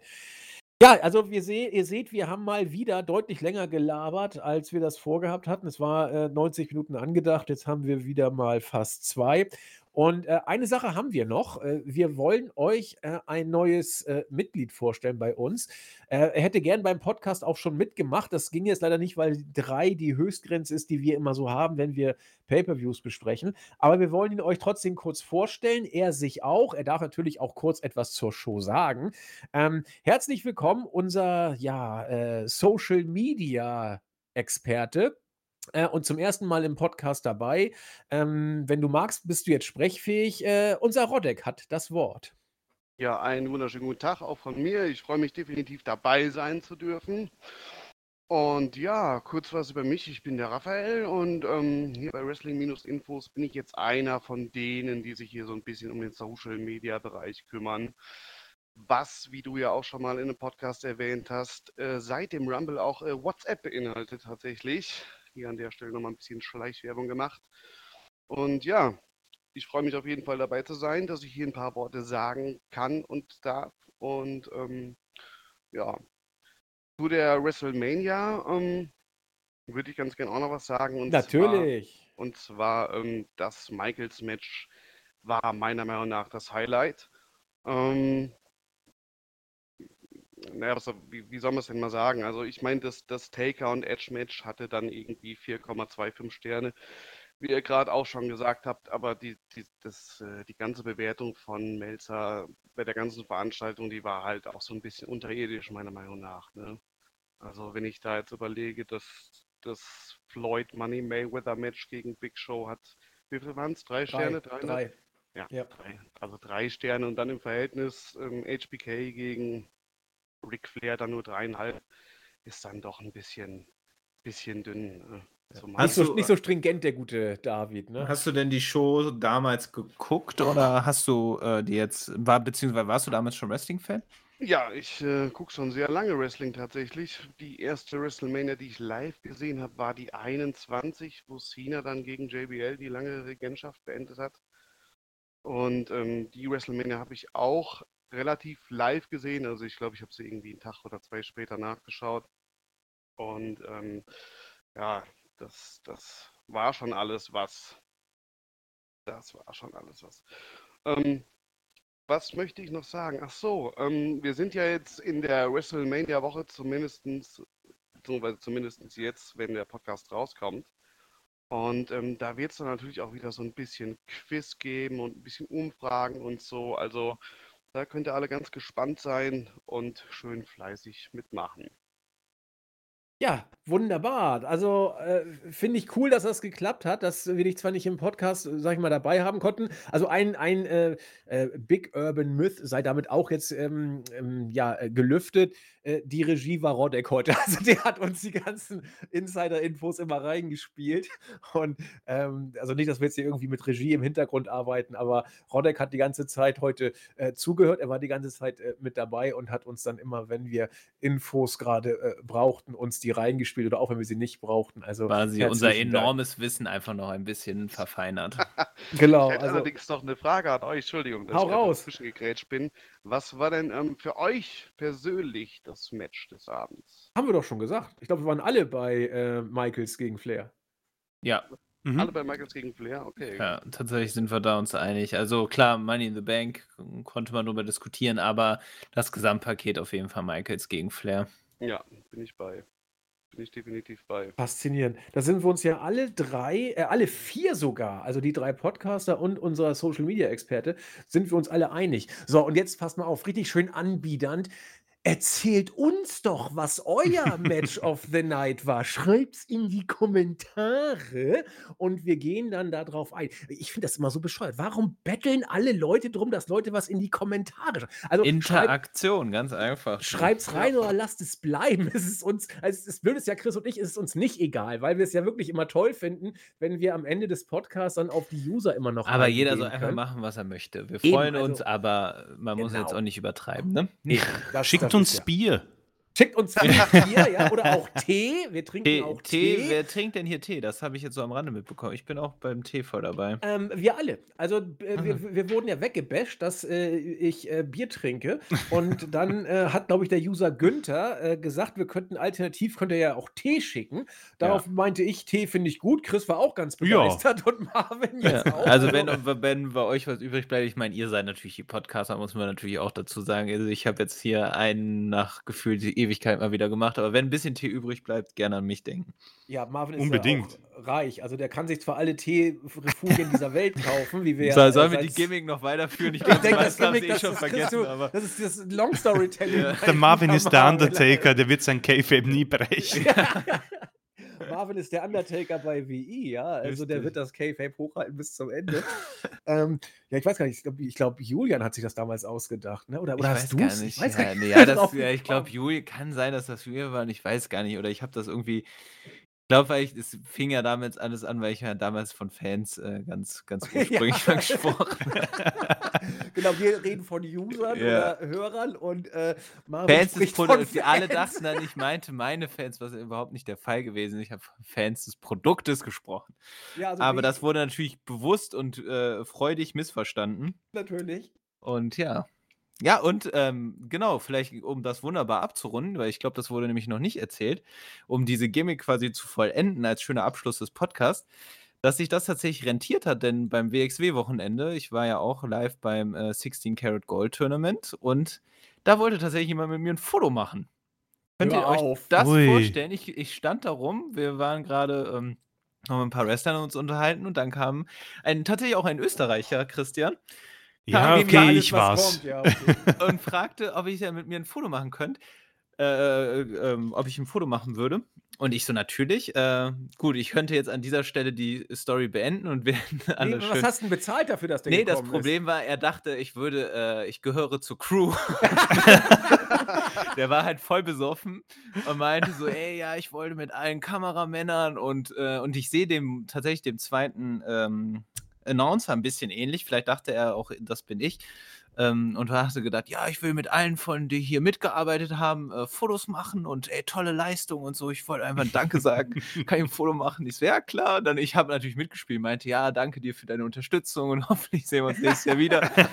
und ja, jetzt bin ich auf irgendeinem Handy drauf und er glaubt immer noch, ich gehöre zur Crew. Aber Falls es du ist das. ja nicht wirklich falsch. Nee, Also- natürlich. Ich meine, wir haben das Event gesponsert. Ich gehöre jetzt nicht zur Crew, aber. Ähm, und ja, und ich kannte mein Ego ein bisschen streicheln und dachte so, endlich habe ich mal einen Fan getroffen. Genial. Das ist aber ein das passt, passt ja eben, das passt. Boah, geniale Geschichte, richtig geil. So, also wenn ihr wollt, äh, wenn ihr ihn seht, haut ihn an. Marvin läuft, glaube ich, äh, in seinem Heimatort nur mit der WI-Jacke durch die Gegend, wo hinten Nexus drauf weil er immer hofft, dass ihn irgendjemand anspricht, dass da ein Foto jetzt gemacht werden kann. Also tut ihm den Gefallen, sprecht ihn an und macht ein Foto mit ihm. Da freut er sich total. Aber ich finde die Geschichte echt ganz süß. Das ist, das ist eine schöne Sache. Das, das passt. Gut. Wir können ja mal gucken, ob wir die perfekte äh, Verabschiedung hinbekommen, was natürlich für Rodek ein bisschen fies ist, weil. Aber nee, wir können vielleicht kriegen wir es mal hin. Wir, erklären's ihm probieren's mal. Wir probieren es einfach. Ähm, ich würde sagen, Vielleicht kennt das auch von den anderen Podcasts. Chris, nimm du ihn mal als, äh, ich nehm, nimm du ihn mal bitte, Chris, weil dann kann er eine Chance, dass er es hinkriegt. Also Tschüss sagen der Chris. Der Rodek? Der Marvin. Und der Andi. Aber gerade so Ja, ich- Drücker ich- noch. Marvin. Also, Ich Oh, verklickt. gemacht. Mein Mikrofon war gemutet. Ich Der war ja, knapp. zittern. das gemutete Mikro. Okay. Oh, das Hat war knapp. Beim Super. ersten Mal. Also Hammer. Props an Rodek und schön, dass es geklappt hat. Wir hören uns schon wieder äh, am Donnerstag mit der WrestleMania Preview. Ja, also wir gehen hier steil nach vorne. Und ähm, ja, in diesem Sinne, bleibt frisch, bleibt uns gewogen, guckt euch äh, Wrestling an, egal wo und wie. Wir freuen uns, euch bald wieder zu hören und in diesem Sinne, macht es gut. Tschüss. Ciao. Adios. Ciao.